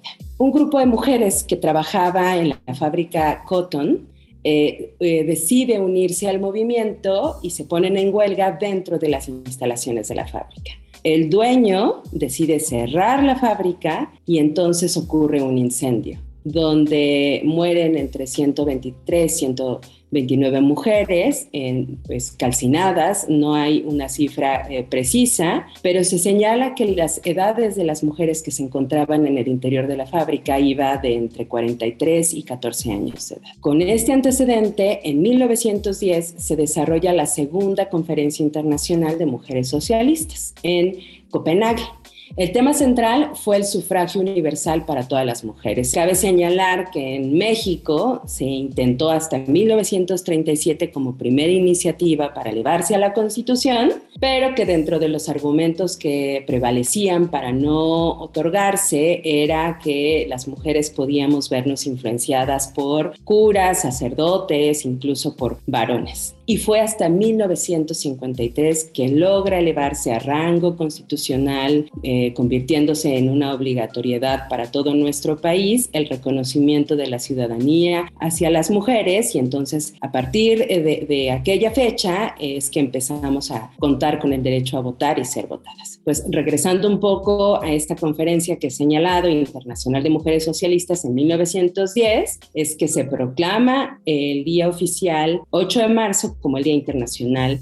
de la Mujer Trabajadora, en homenaje a las mujeres caídas en esta huelga de 1908 hablando de ese tema de violencia de género, pues hay estadísticas que pues nos van planteando una realidad muy clara de lo que acontece en este tema para con las mujeres en el país. ¿Qué nos puedes decir sobre estas eh, estadísticas, cifras? ¿Cómo las podemos leer? ¿Qué nos están diciendo? ¿Cómo han ido cambiando a lo largo del tiempo? El INEGI en noviembre de 2021 hace públicas algunas cifras que me parece importante que traigamos a colación el día de hoy para poder eh, revisar la importancia del 8 de marzo. Cuando habla de percepción de seguridad, por ejemplo, en cajeros automáticos, en vía pública, se señala que el 81.7% de las mujeres versus el 74.7% en hombres es que nos sentimos más inseguras, ¿no? Estamos hablando de un 7% de diferencia, ¿no? Porcentuales, por supuesto. Esto es muy relevante porque, por ejemplo, atravesar una calle solitaria es muchísimo más significativo para una mujer en comparación con un hombre, dado que no solo supone un riesgo patrimonial o de la integridad personal, que también tiene un varón, sino que adicionalmente las mujeres enfrentamos al riesgo de la integridad psicosexual e incluso la vida.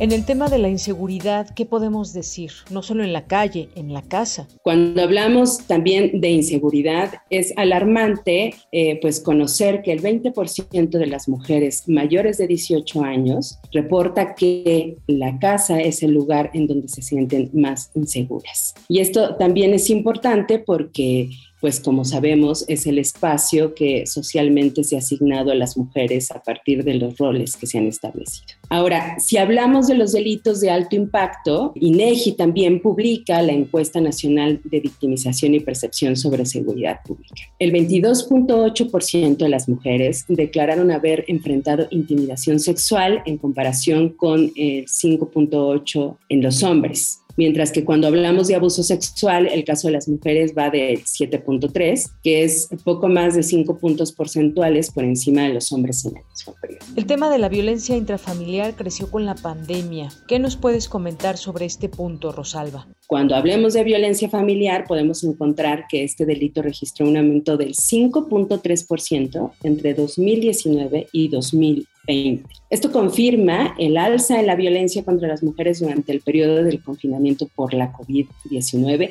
y pues esto también explica por qué eh, se señala que pues el 20% de las mujeres mayores de edad eh, consideran que la casa es el lugar más inseguro para ellas.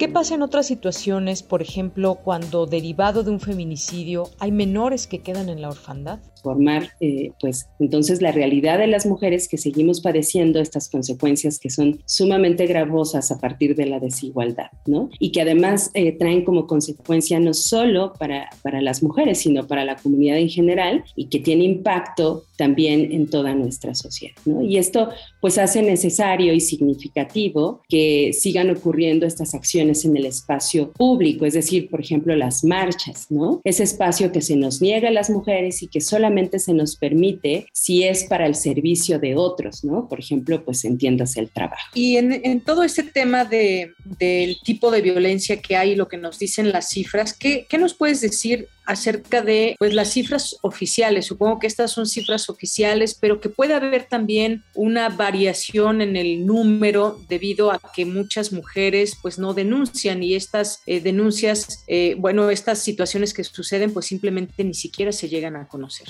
Eh, esto que comentas de Yanira es sumamente importante porque claramente estos números que, que pues reporta el INEGI son cifras oficiales, pero en la violencia contra las mujeres hay una estigmatización importante, eh, pues es del tipo de eh, delitos, de violencias, que por ejemplo en materia penal se les llama de realización oculta. Es decir, tenemos una cifra negra, una cifra que, que no podemos incluso o no imaginamos cuál puede ser la realidad, dado que se sigue considerando, por ejemplo, eh, a nivel colectivo, que la ropa sucia se lava en casa, por ejemplo, ¿no? Es decir, muchos de los delitos relacionados con violencia familiar, violencia sexual, no son denunciados, no se conocen y por tanto, pues claramente hay una cifra que podemos eh, hasta este momento, que, desconocemos hasta este momento transformar esas estructuras, estamos, eh, digamos, como sociedad poco a poco yendo hacia allá, estamos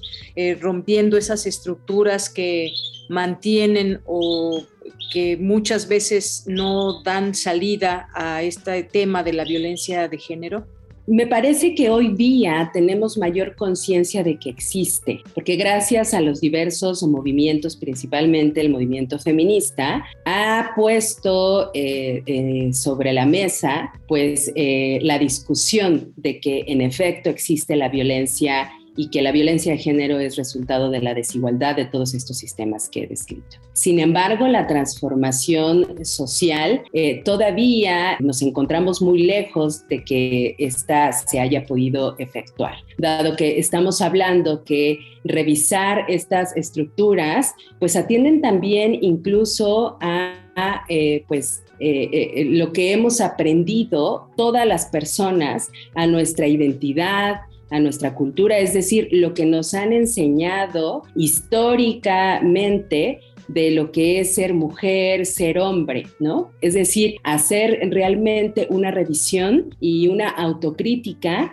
a todo aquello que aprendimos y que eso implica muchas veces pues un conflicto eh, personal, pero también familiar, social. Entonces es muy complejo. Sí hemos avanzado, se ha visibilizado la, la violencia contra las mujeres, pero todavía no hemos logrado transformar la realidad que subsiste en nuestras familias y en la sociedad en general pues ¿qué te parece o cómo ha sido el avance para pues detener estos tipos de violencia? Quizás podamos estar hablando desde el ámbito sobre todo institucional, cómo hacemos para que exista eh, prevención a este problema o qué podemos decir en este caso con respecto a qué se está haciendo una vez que se conocen los números. Sí, esto que señalas también es de suma importancia porque conocer los números nos invita a hacer una reflexión individual y colectiva, pero también adquirir compromiso por parte de las instituciones. Se habla mucho de que la violencia contra las mujeres obedece a un sistema, a un sistema que es patriarcal, que es racista, que es capitalista, que es clasista, que es colonialista, y eso implica que las instituciones tienen la responsabilidad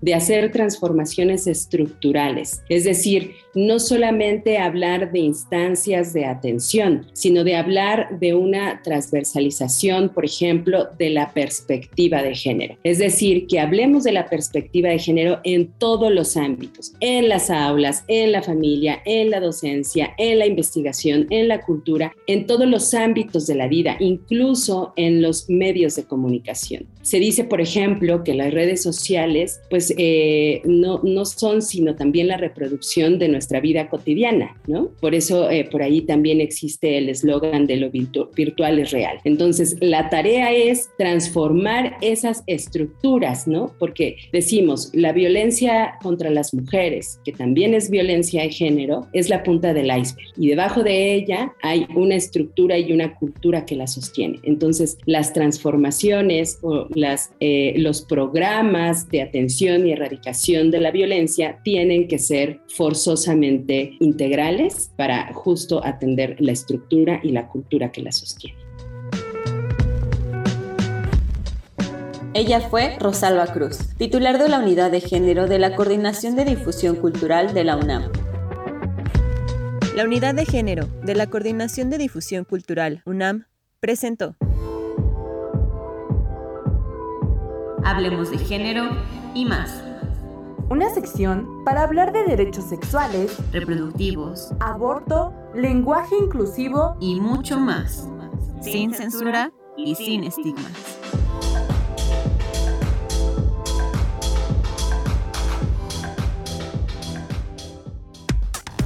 Relatamos al mundo. Relatamos al mundo. Bien, pues ya que estamos en estos temas, seguiremos hablando de ello. Ahora pues hacemos contacto con el Colegio de la Frontera Sur a través de Angélica Aremi Evangelista García, que es investigadora adscrita al Grupo Académico de Estudios de Género del Colegio de la Frontera Sur. ¿Qué tal Angélica? Bienvenida, buenas tardes. Hola, buenas tardes. Gracias por el espacio. Y gracias, gracias a ti y gracias también a Abraham Mena Ferrera, técnico académico adscrito al Grupo Académico de Estudios de Género, también del Colegio de la Frontera Sur. Abraham, bienvenido, buenas tardes. ¿Qué tal? Muchas gracias, Deyanira, y gracias por la invitación. Pues gracias a los dos que están por aquí. Voy a iniciar esta conversación con Angélica Aremi, porque pues nuestro tema para conversar con ustedes es estas violencias contra la mujer desde las instituciones académicas, qué pasa y cómo romper con ese pacto patriarcal. Pero en principio, pues voy a platicar con Angélica para después dar paso a platicar con Abraham de estos distintos puntos que hay que tocar. Angélica, pues ¿cuál es el impacto actual de las violencias contra la mujer que puede observarse desde instituciones de educación superior? Pues gracias, señora Mira, em, yo diría empezaría por comentar que hasta hace algunos años parecía que este fenómeno solo ocurría en las principales universidades de nuestro país, ¿no? O sea, tenemos como memoria de que muchos de los casos que se empezaron a, hacer públicos eran como las universidades del centro del país y de las principales. Pero la protesta de unas, de, unas estudiantes, ¿no? Sobre todo de estas grandes universidades, ha animado a otras más y hoy día prácticamente todas las instituciones de educación superior del país tienen casos, ¿no? Yo creo que no hay ninguna que, que se salve de esta situación y en este sentido, pues podríamos hoy decir que el impacto es negativo, que en las eh, en las mujeres que asistimos a las instituciones de educación superior persiste el temor, el miedo, la humillación, el coraje, la impotencia, la ansiedad, la culpa, pero sobre todo diría que hemos perdido la seguridad y que la violencia restringe nuestra movilidad y pues reifica no algunas algunos principios como el orden de, del, del, orden patriarcal que es por ejemplo que eh, debemos de depender y tener el cuidado de una figura masculina sea esta real o virtual ¿no? Eh, otra cosa que pues se ha dicho del impacto que tiene es que está, cuando las mujeres percibimos inseguridad eh, y que es esta experiencia de violencia en, en las instituciones de educación superior, eso nos orilla a abandonar el espacio público y a replegarnos al espacio doméstico donde perdemos libertad y autonomía. Y en ese sentido, la violencia en género ha tenido en algunas universidades, por ejemplo, más en universidades localizadas en, contextos rurales, ha tenido un efecto sobre la matrícula, ¿no? Este, mujeres que son víctimas de la violencia de género abandonan su proyecto escolar y regresan al ámbito doméstico, es el lugar que, eh, entre comillas, dicta el orden de género al que pertenecemos. eh, yo diría que ese es el impacto, ¿no? Muy bien. Pues muchas gracias, gracias eh, por esta, esta primera intervención, Angélica. Y, Abraham, pues eh, voy ahora contigo que nos platiques muy brevemente sobre qué es el pacto patriarcal y cómo, cómo se rompe, hablando dentro de todo este tema con las instituciones. Claro, mira, para contestar tus preguntas me apoyaré en los aprendizajes que hemos documentado en el seminario institucional que se llama Cómo rompemos el pacto patriarcal, convocado por el Colegio Frontera Sur. Y es que el seminario parte del reconocimiento de la historia, la trayectoria y la agenda política que el movimiento feminista desarrolla y que le permite interpelar a la sociedad cuando denuncia la muerte, la violación, la desaparición de otras mujeres. Eh, pero además sabemos que en el Estado, en las iglesias, en las propias universidades, están las autoridades omisas que guardan silencio cómplice ante los actos de violencia que perpetran autoridades, profesores, colegas y los propios compañeros de aula. Así que sabemos que el patriarcado, o pacto patriarcal, o sistema heteronormativo patriarcal, es un sistema de opresiones en contra de las mujeres y que los movimientos feministas han visibilizado, han estudiado, han denunciado, han combatido este, ante todos los actos de violencia perpetrada en contra de ellas. Así tenemos que la tarea de romper el pacto es de todas, de todos y de todes, a reconocer que el sistema patriarcal está coludido con otros sistemas de opresión como el capitalista, el racial, el neoliberal, el colonial, el heterocentrista, el capacitista, el adultocentrista y las intersecciones de todas esas opresiones.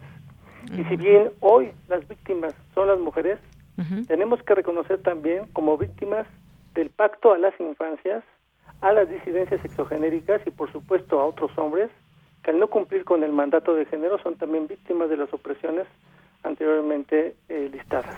Entonces, romper el pacto es una tarea diaria que nos lleva a reconocer cómo las mujeres escriben sus luchas sobre el cuerpo del Estado, sobre el cuerpo de las instituciones y de las universidades. Y claro, estamos hablando de un Estado que es considerado como el último reducto del patriarcado y que sostiene un orden ético y moral desde donde se avala la violencia en contra de las mujeres, las infancias y las disidencias sexuales. Muy bien, pues una tarea diaria, como bien dices, Abraham. Eh, regreso contigo, Angélica. Eh, ¿Cómo se puede lograr hacer visible la violencia estructural? Bueno, escuchaba hace rato la intervención de otra colega, este, y, y, justo va en esa línea, ¿no? Que la violencia en género contra las mujeres es violencia estructural. Y es violencia estructural porque cumple la función de reproducir este orden eh, genérico en donde eh, su, su, función principal es someter a las mujeres, ¿no? Eh, y entonces, bueno, en tanto que la violencia estructural eh, refuerza y reproduce el sistema de desigualdad sexual, lo que podemos reconocer en la CIES al menos son dos mecanismos que imponen ese orden de género, que son la misoginia y el sexismo. Entonces, eh, en la medida que reconozcamos todos aquellos mecanismos organizacionales que reproducen la opresión de las mujeres, ahí estará la violencia estructural. Yo creo que de manera cotidiana, más bien eh, diría que se expresa en eh, formas de violencia institucional. Pondría yo un ejemplo, ¿no? Eh, se trata de todos aquellos mecanismos que obstaculizan, por ejemplo, la denuncia, ¿no? que frente a la denuncia de una víctima de violencia de género imponen el silencio, ya sea siendo omisos o cómplices, ¿no? Revictimizan. El hecho de que no se tengan protocolos para la atención, sanción y prevención de la violencia es una forma de violencia estructural. E incluso, aunque se tengan, pero hay una, una mala, mala aplicación de los mismos, entonces me parece que en la medida que logremos reconocer todos esos mecanismos organizacionales que en nuestra institución de educación superior reproducen la desigualdad de las mujeres, reproducen esta posición subordinada de las mujeres, estaremos eh, teniendo claro en dónde tenemos que incidir para transformar nuestros contextos en contextos libres de violencia. Muchas gracias, Angélica. Y bueno, pues quiero cerrar esta última intervención con Abraham eh, Mena, eh, ya que nos hablabas del pacto patriarcal. Actualmente, pues, ¿consideras que esta estructura se está rompiendo o solo se está haciendo más visible en las instituciones de educación superior? Mira, para contestarte recurrir a otro de los aprendizajes del seminario, y es que para algunas personas la estructura patriarcal está intacta y cuenta con plena salud. Sin embargo, para otras personas eh, ya nos ofrecen elementos suficientes para pensar que la fisura que el movimiento feminista ha hecho es profundo y reversible en el casco del patriarcado. Será solamente cuestión de tiempo, de trabajo y de una lucha sistemática e inteligente para que la estructura patriarcal termine por desaparecer. Pero la mala noticia es que ya están habiendo indicios de que existen otras nuevas eh, formas o nuevos pactos postpatriarcales que surgen ante la muerte simbólica real del patriarca, ¿no? Y que dan su lugar a otras figuras de opresión que lo sustituyan. Entonces, no debemos negar que el orden de género está encarnado en cada una de nosotras y nosotros, en nuestras subjetividades y nuestras identidades, lo cual dificulta mucho este proceso de transformación ante o hacia sistemas antipatriarcales. Mira, por darte un ejemplo, hoy tenemos el desafío que tienen las instituciones de educación superior en trabajar hacia la transformación de la, de la desigualdad y la jerarquía de género, en donde el prestigio del docente deje de operar en la discriminación y la violencia académica. Entonces, romper el pacto implica seguir exponiendo a los perpetradores de las violencias y desmontar el mandato de la masculinidad, que nos que son una fuente de un sinnúmero de frustraciones colectivas. Entonces, rápidamente nos surge como sociedad todos los días reconocer que el pacto no es un problema minúsculo, existe la creación de alianzas que posibilitan las rupturas de todos los pactos. Hoy, desde tu espacio, desde tus micrófonos, invitamos a todos los varones, en particular a los rectores, a los directores, a los académicos, a los docentes y sobre todo a los colegas estudiantes que nos escuchan, a que nos cuestionemos de qué manera genuina nos preguntemos cómo nos afecta el patriarcado y qué respondemos o qué esperamos responder para hacer cambios en las estructuras que nos enseñen a establecer relaciones no violentas entre nosotros y la sociedad. Muy bien. Es urgente generar pactos no patriarcales que promuevan todo tipo de libertad que permitan el desarrollo de la dignidad humana. Muy bien, Abraham. Pues muchas gracias, gracias a los dos. También en nuestras redes sociales está ya este, eh, este tema que pues ustedes han tratado en un seminario institucional, ya está en nuestras redes sociales para que lo puedan consultar. Gracias Angélica Aremi Evangelista, gracias Abraham Mena Ferrera, ambos del eh, Colegio de la Frontera Sur, con este tema de los estudios de género. Hay mucho más que decir, ojalá que en otro momento podamos platicar con ustedes. Por lo pronto, muchas gracias. A ti, Deyanira, muchas gracias por la invitación. Un saludo. Hasta luego, un saludo, un abrazo a los dos y bueno, pues como parte de estas alianzas que tenemos, en este caso con el Colegio de la Frontera Sur. Continuamos. Porque tu opinión es importante, síguenos en nuestras redes sociales, en Facebook como Prisma RU y en Twitter como arroba PrismaRU. Colaboradores RU. Cine. Bueno, pues hoy empieza FICUNAM y quién mejor que platicarnos e invitarnos que Doris Morales, responsable del área de prensa de Filmoteca UNAM y además también comentarista de cine, quien nos hablará de esta oferta en línea del FICUNAM. Doris, ¿cómo estás? Bienvenida, muy buenas tardes. Hola, Deyanira, muy buenas tardes. Muy bien, muchas gracias. ¿Ustedes qué tal? Muy contentos de que podamos tener esta oferta desde FICUNAM, pues platícanos para quienes están ahí esas orejas atentas y que quieren disfrutar de buen cine. Sí, claro que sí, con mucho gusto. Pues como bien saben, hoy arranca el Festival Internacional de Cine de la UNAM. hoy a las 19.30 horas, a partir de, de hoy, pues vamos a poder disfrutar de una amplia variedad de películas, retrospectivas, eh, ciclos, en secciones, en charlas y bueno, un sinfín de, de actividades excelentes que nos trae el PICUNAM este año. Y bueno, yo les quiero platicar eh, una, una retrospectiva que dedica al cineasta chileno Raúl Ruiz. Este cineasta chileno es uno de los, considerado uno de los más importantes, no solo de Chile, sino prácticamente de todo el mundo, reconocido en todo el mundo.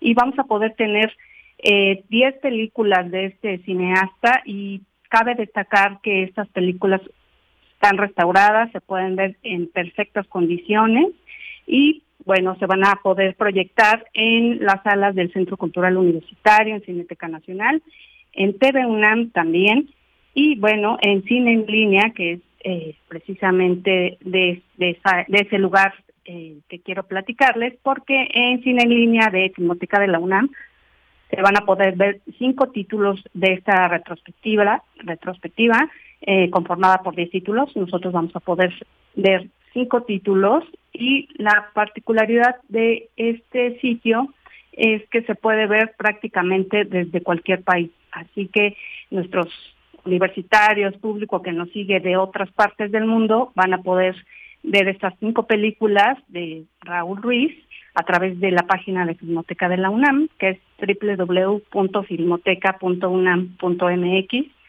Y bueno, pueden, eh, pueden acceder para eh, revisar la programación tanto en la página de FICUNAM como eh, de Filmoteca de la UNAM. Y bueno, yo quisiera platicarles brevemente, pues bueno, algunas características de la obra de Raúl Ruiz y del propio cineasta si me lo permiten, rápidamente puedo comentarles que claro. Raúl, Adelante, perfecto. Eh, Raúl Ruiz nació el 25 de julio de 1941 en la ciudad de Puerto Montt, al sur de Chile. Él fue hijo de un marino mercante eh, junto a su familia. Se trasladó a Santiago de Chile cuando tenía 15 años y desde entonces empezó a acercarse a muchos grupos eh, literarios, por lo que su pasión por el teatro eh, lo, la desarrolló pues a temprana edad y ya a la edad de 21 años él ya tenía aproximadamente un centenar de obras escritas, eh, sobre todo de teatro experimental y justo pues bueno, esto lo podemos ver muy bien también en sus películas y bueno, también una particularidad de este cineasta es que él no estudió cine propiamente, él estudió derecho y teología. Entonces, pero bueno, ya eh, a través de su carrera eh, en Argentina eh, se estudió también también cine, dio clases de cine también, por lo que su obra destaca eh, enormemente y pues bueno, tiene en su haber un centenar de, de películas entre cortometrajes, largometrajes y también programas de televisión. Y eh, bueno, su primer eh, trabajo fue un cortometraje titulado La maleta, esto fue en 1963, y su primer largometraje, que cabe mencionar que, bueno, este, no lo concluyó, y hasta 53 años después lo pudo rescatar y concluir su compañera de vida y de trabajo, eh, la directora también Valeria Sarmiento, titulado El tango del viudo. Y esta película también es importante destacar que se exhibió en el 2022, no, perdón, el 2020, perdón, justamente en el CICUNAM. Eh, y esta película, la Filmoteca de la UNAM colaboró para su restauración hizo en sus laboratorios fotoquímicos, hizo el, copiado y bueno, pudo verse en todo su esplendor esta, esta película 53 años después. Y bueno, eh, su obra, la obra de Raúl Ruiz es vastísima, yo les recomiendo mucho eh, que se atrevan a ver este cine que bueno, difícilmente llega a las salas, eh, ya no digamos comerciales, pero sí eh, que solamente podemos ver a través de festivales. Y esta es una excelente oportunidad para acercarse a la obra de este cineasta chileno que eh, se exilió en París después del golpe eh, de Chile. Y bueno, Raúl Ruiz falleció en 2011 en París, Francia. Y bueno, esta es una excelente oportunidad para acercarse a la obra de este cineasta chileno. Muy bien, pues muchas gracias Doris, gracias por todas estas referencias siempre importantes también cuando uno se dispone a disfrutar de un festival tan importante de cine como es el FICUNAM. Muchas gracias, también nosotros recomendamos por supuesto que sigan el retorno a la razón eh, que empezó ayer y hasta el 18 de marzo a las 8 de la noche a través de, de aquí, de las frecuencias de Radio UNAM.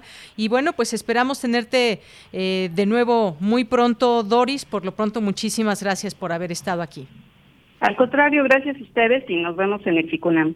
Claro que sí. Doris, un abrazo y hasta luego. Un abrazo, hasta luego. Buenas tardes. Fue Doris Morales, responsable del área de prensa de Filmoteca UNAM y pues bueno, ya nos estará hablando aquí en otras ocasiones sobre cine. Continuamos. Porque tu opinión es importante, síguenos en nuestras redes sociales, en Facebook como Prisma RU y en Twitter como arroba PrismaRU.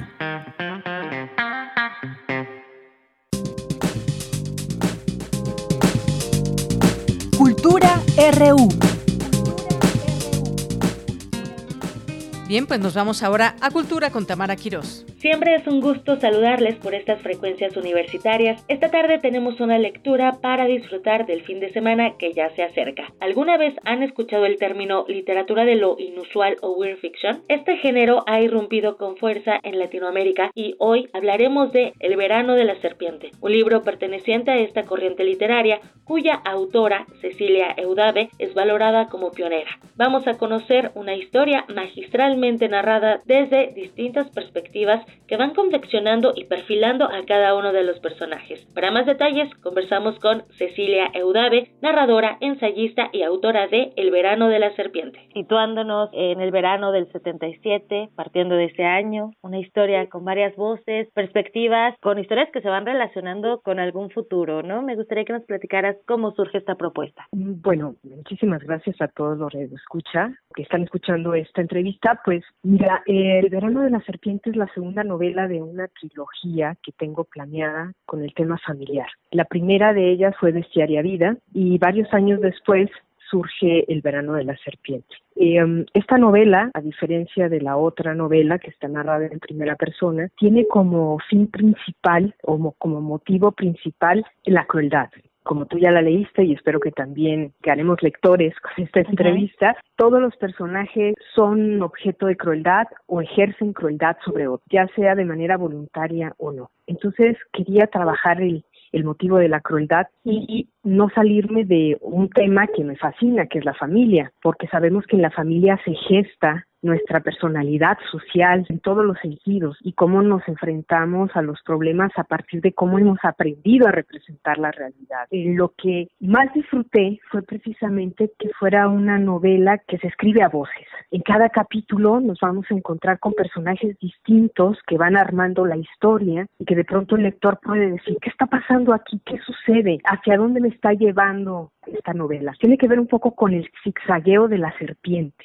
Tamara, ¿no? Con este ir y venir, cómo se van entreverando todas estas historias, por qué hay una fantasma, qué representa esa fantasma, qué es lo que les pasa a estas dos niñas, qué es lo que sucede con, también con los personajes masculinos, y de pronto llegas casi al final y todo cobra sentido. Y que regresas, ¿no? De repente es, ah, caray, ¿qué personaje me está hablando? Entonces revisitas los capítulos. A mí me gustaría que nos platicaras de estos elementos, el fantasma, la crueldad, la violencia, que también hay, eh, incluso hay momentos de bondad también, usas alegorías, metáforas, cómo fue la construcción de personajes y sobre todo de la narrativa, porque también esta es una parte fundamental de la novela. Sí, bueno, para los que no me conocen, ese es el tipo de escritura que frecuento una escritura donde el lector es partícipe constante de la novela. Voy siempre dándole pistas, voy siempre señalando ciertas rutas y el lector tiene que, colaborar que coescribir junto conmigo la historia. La estructura misma de, la novela lo permite. Como bien dice Tamara, ay, tenía que regresar y luego que está al final dije, pero ¿cómo? A ver, ¿en qué momento me perdí? dices, no, pues todas las señales estaban ahí. Así es. Es como obligar al lector un poco a leer con atención. Exacto. Y, y lo van a gozar todavía más. Y además es una novela que sí permite una relectura y cuando uno la relee todavía disfruta más. Ahora, ¿por qué la crueldad? Porque queda claro que el grado de crueldad que nosotros ejercemos o del que recibimos genera cierto tipo de violencia.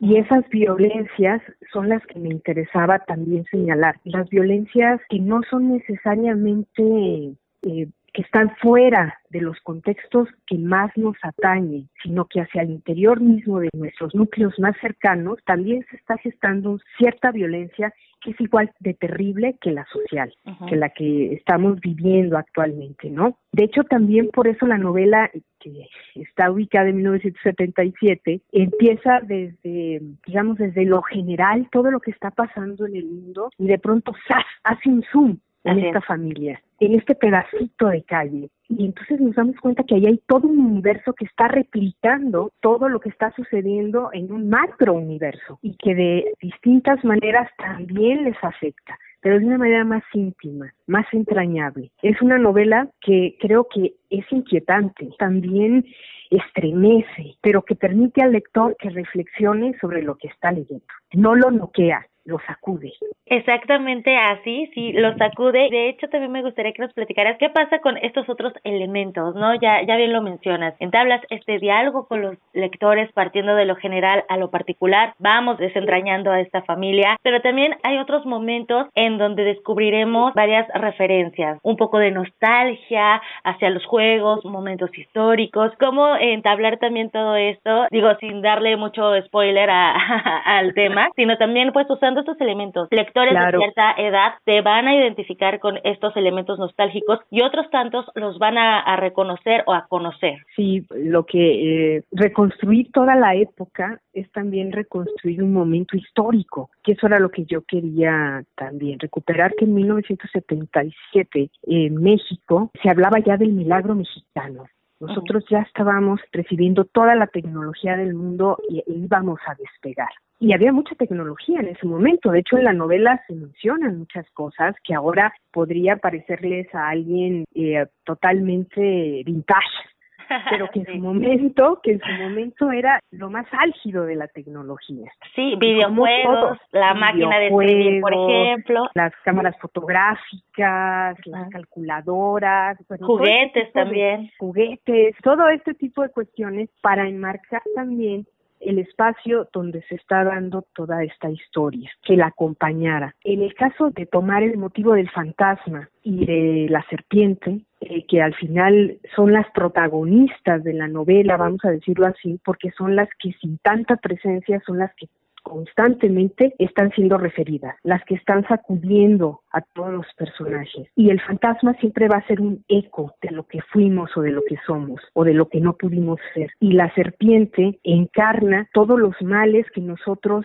le hemos, digamos, designado a un animal que nos damos cuenta que no tiene otra necesidad de existencia que la de sobrevivir, que su naturaleza es depredadora, pero no con toda esa carga negativa que le hemos dado. Pero sí juego con ello, como te pudiste haber dado cuenta, ¿no? Sí. Sí juego con la serpiente como pitoniza, como un elemento sexual, la serpiente como un elemento amenazador. Todo eso va enriqueciendo, pero en su justa medida. Creo que no me engolosiné.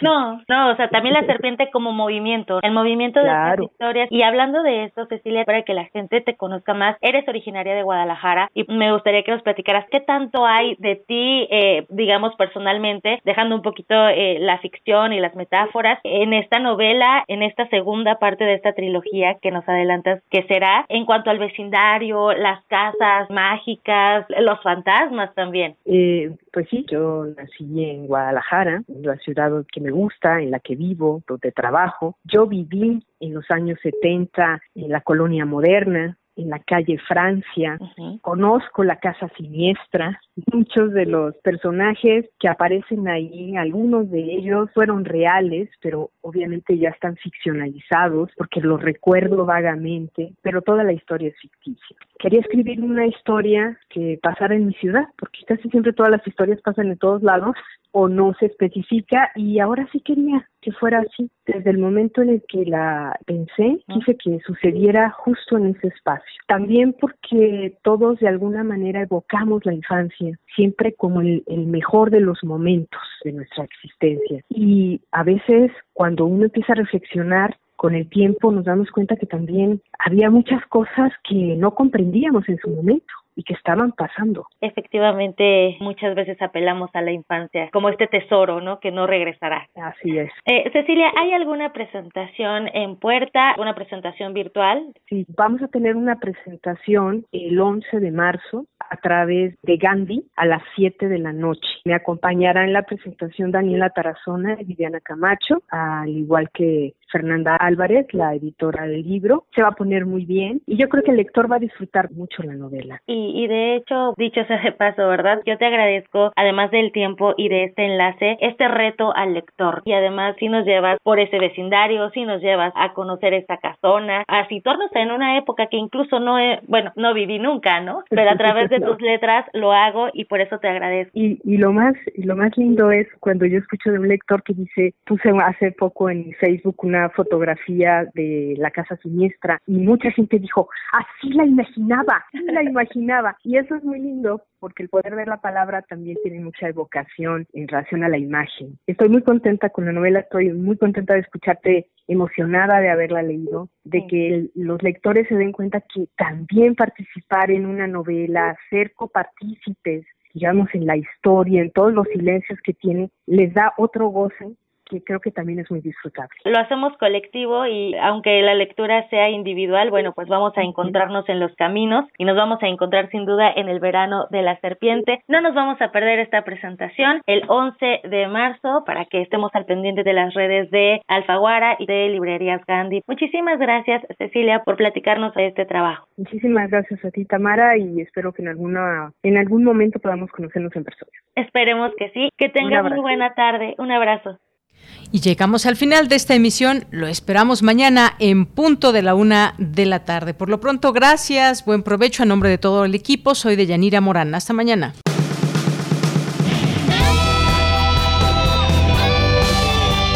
Prisma RU.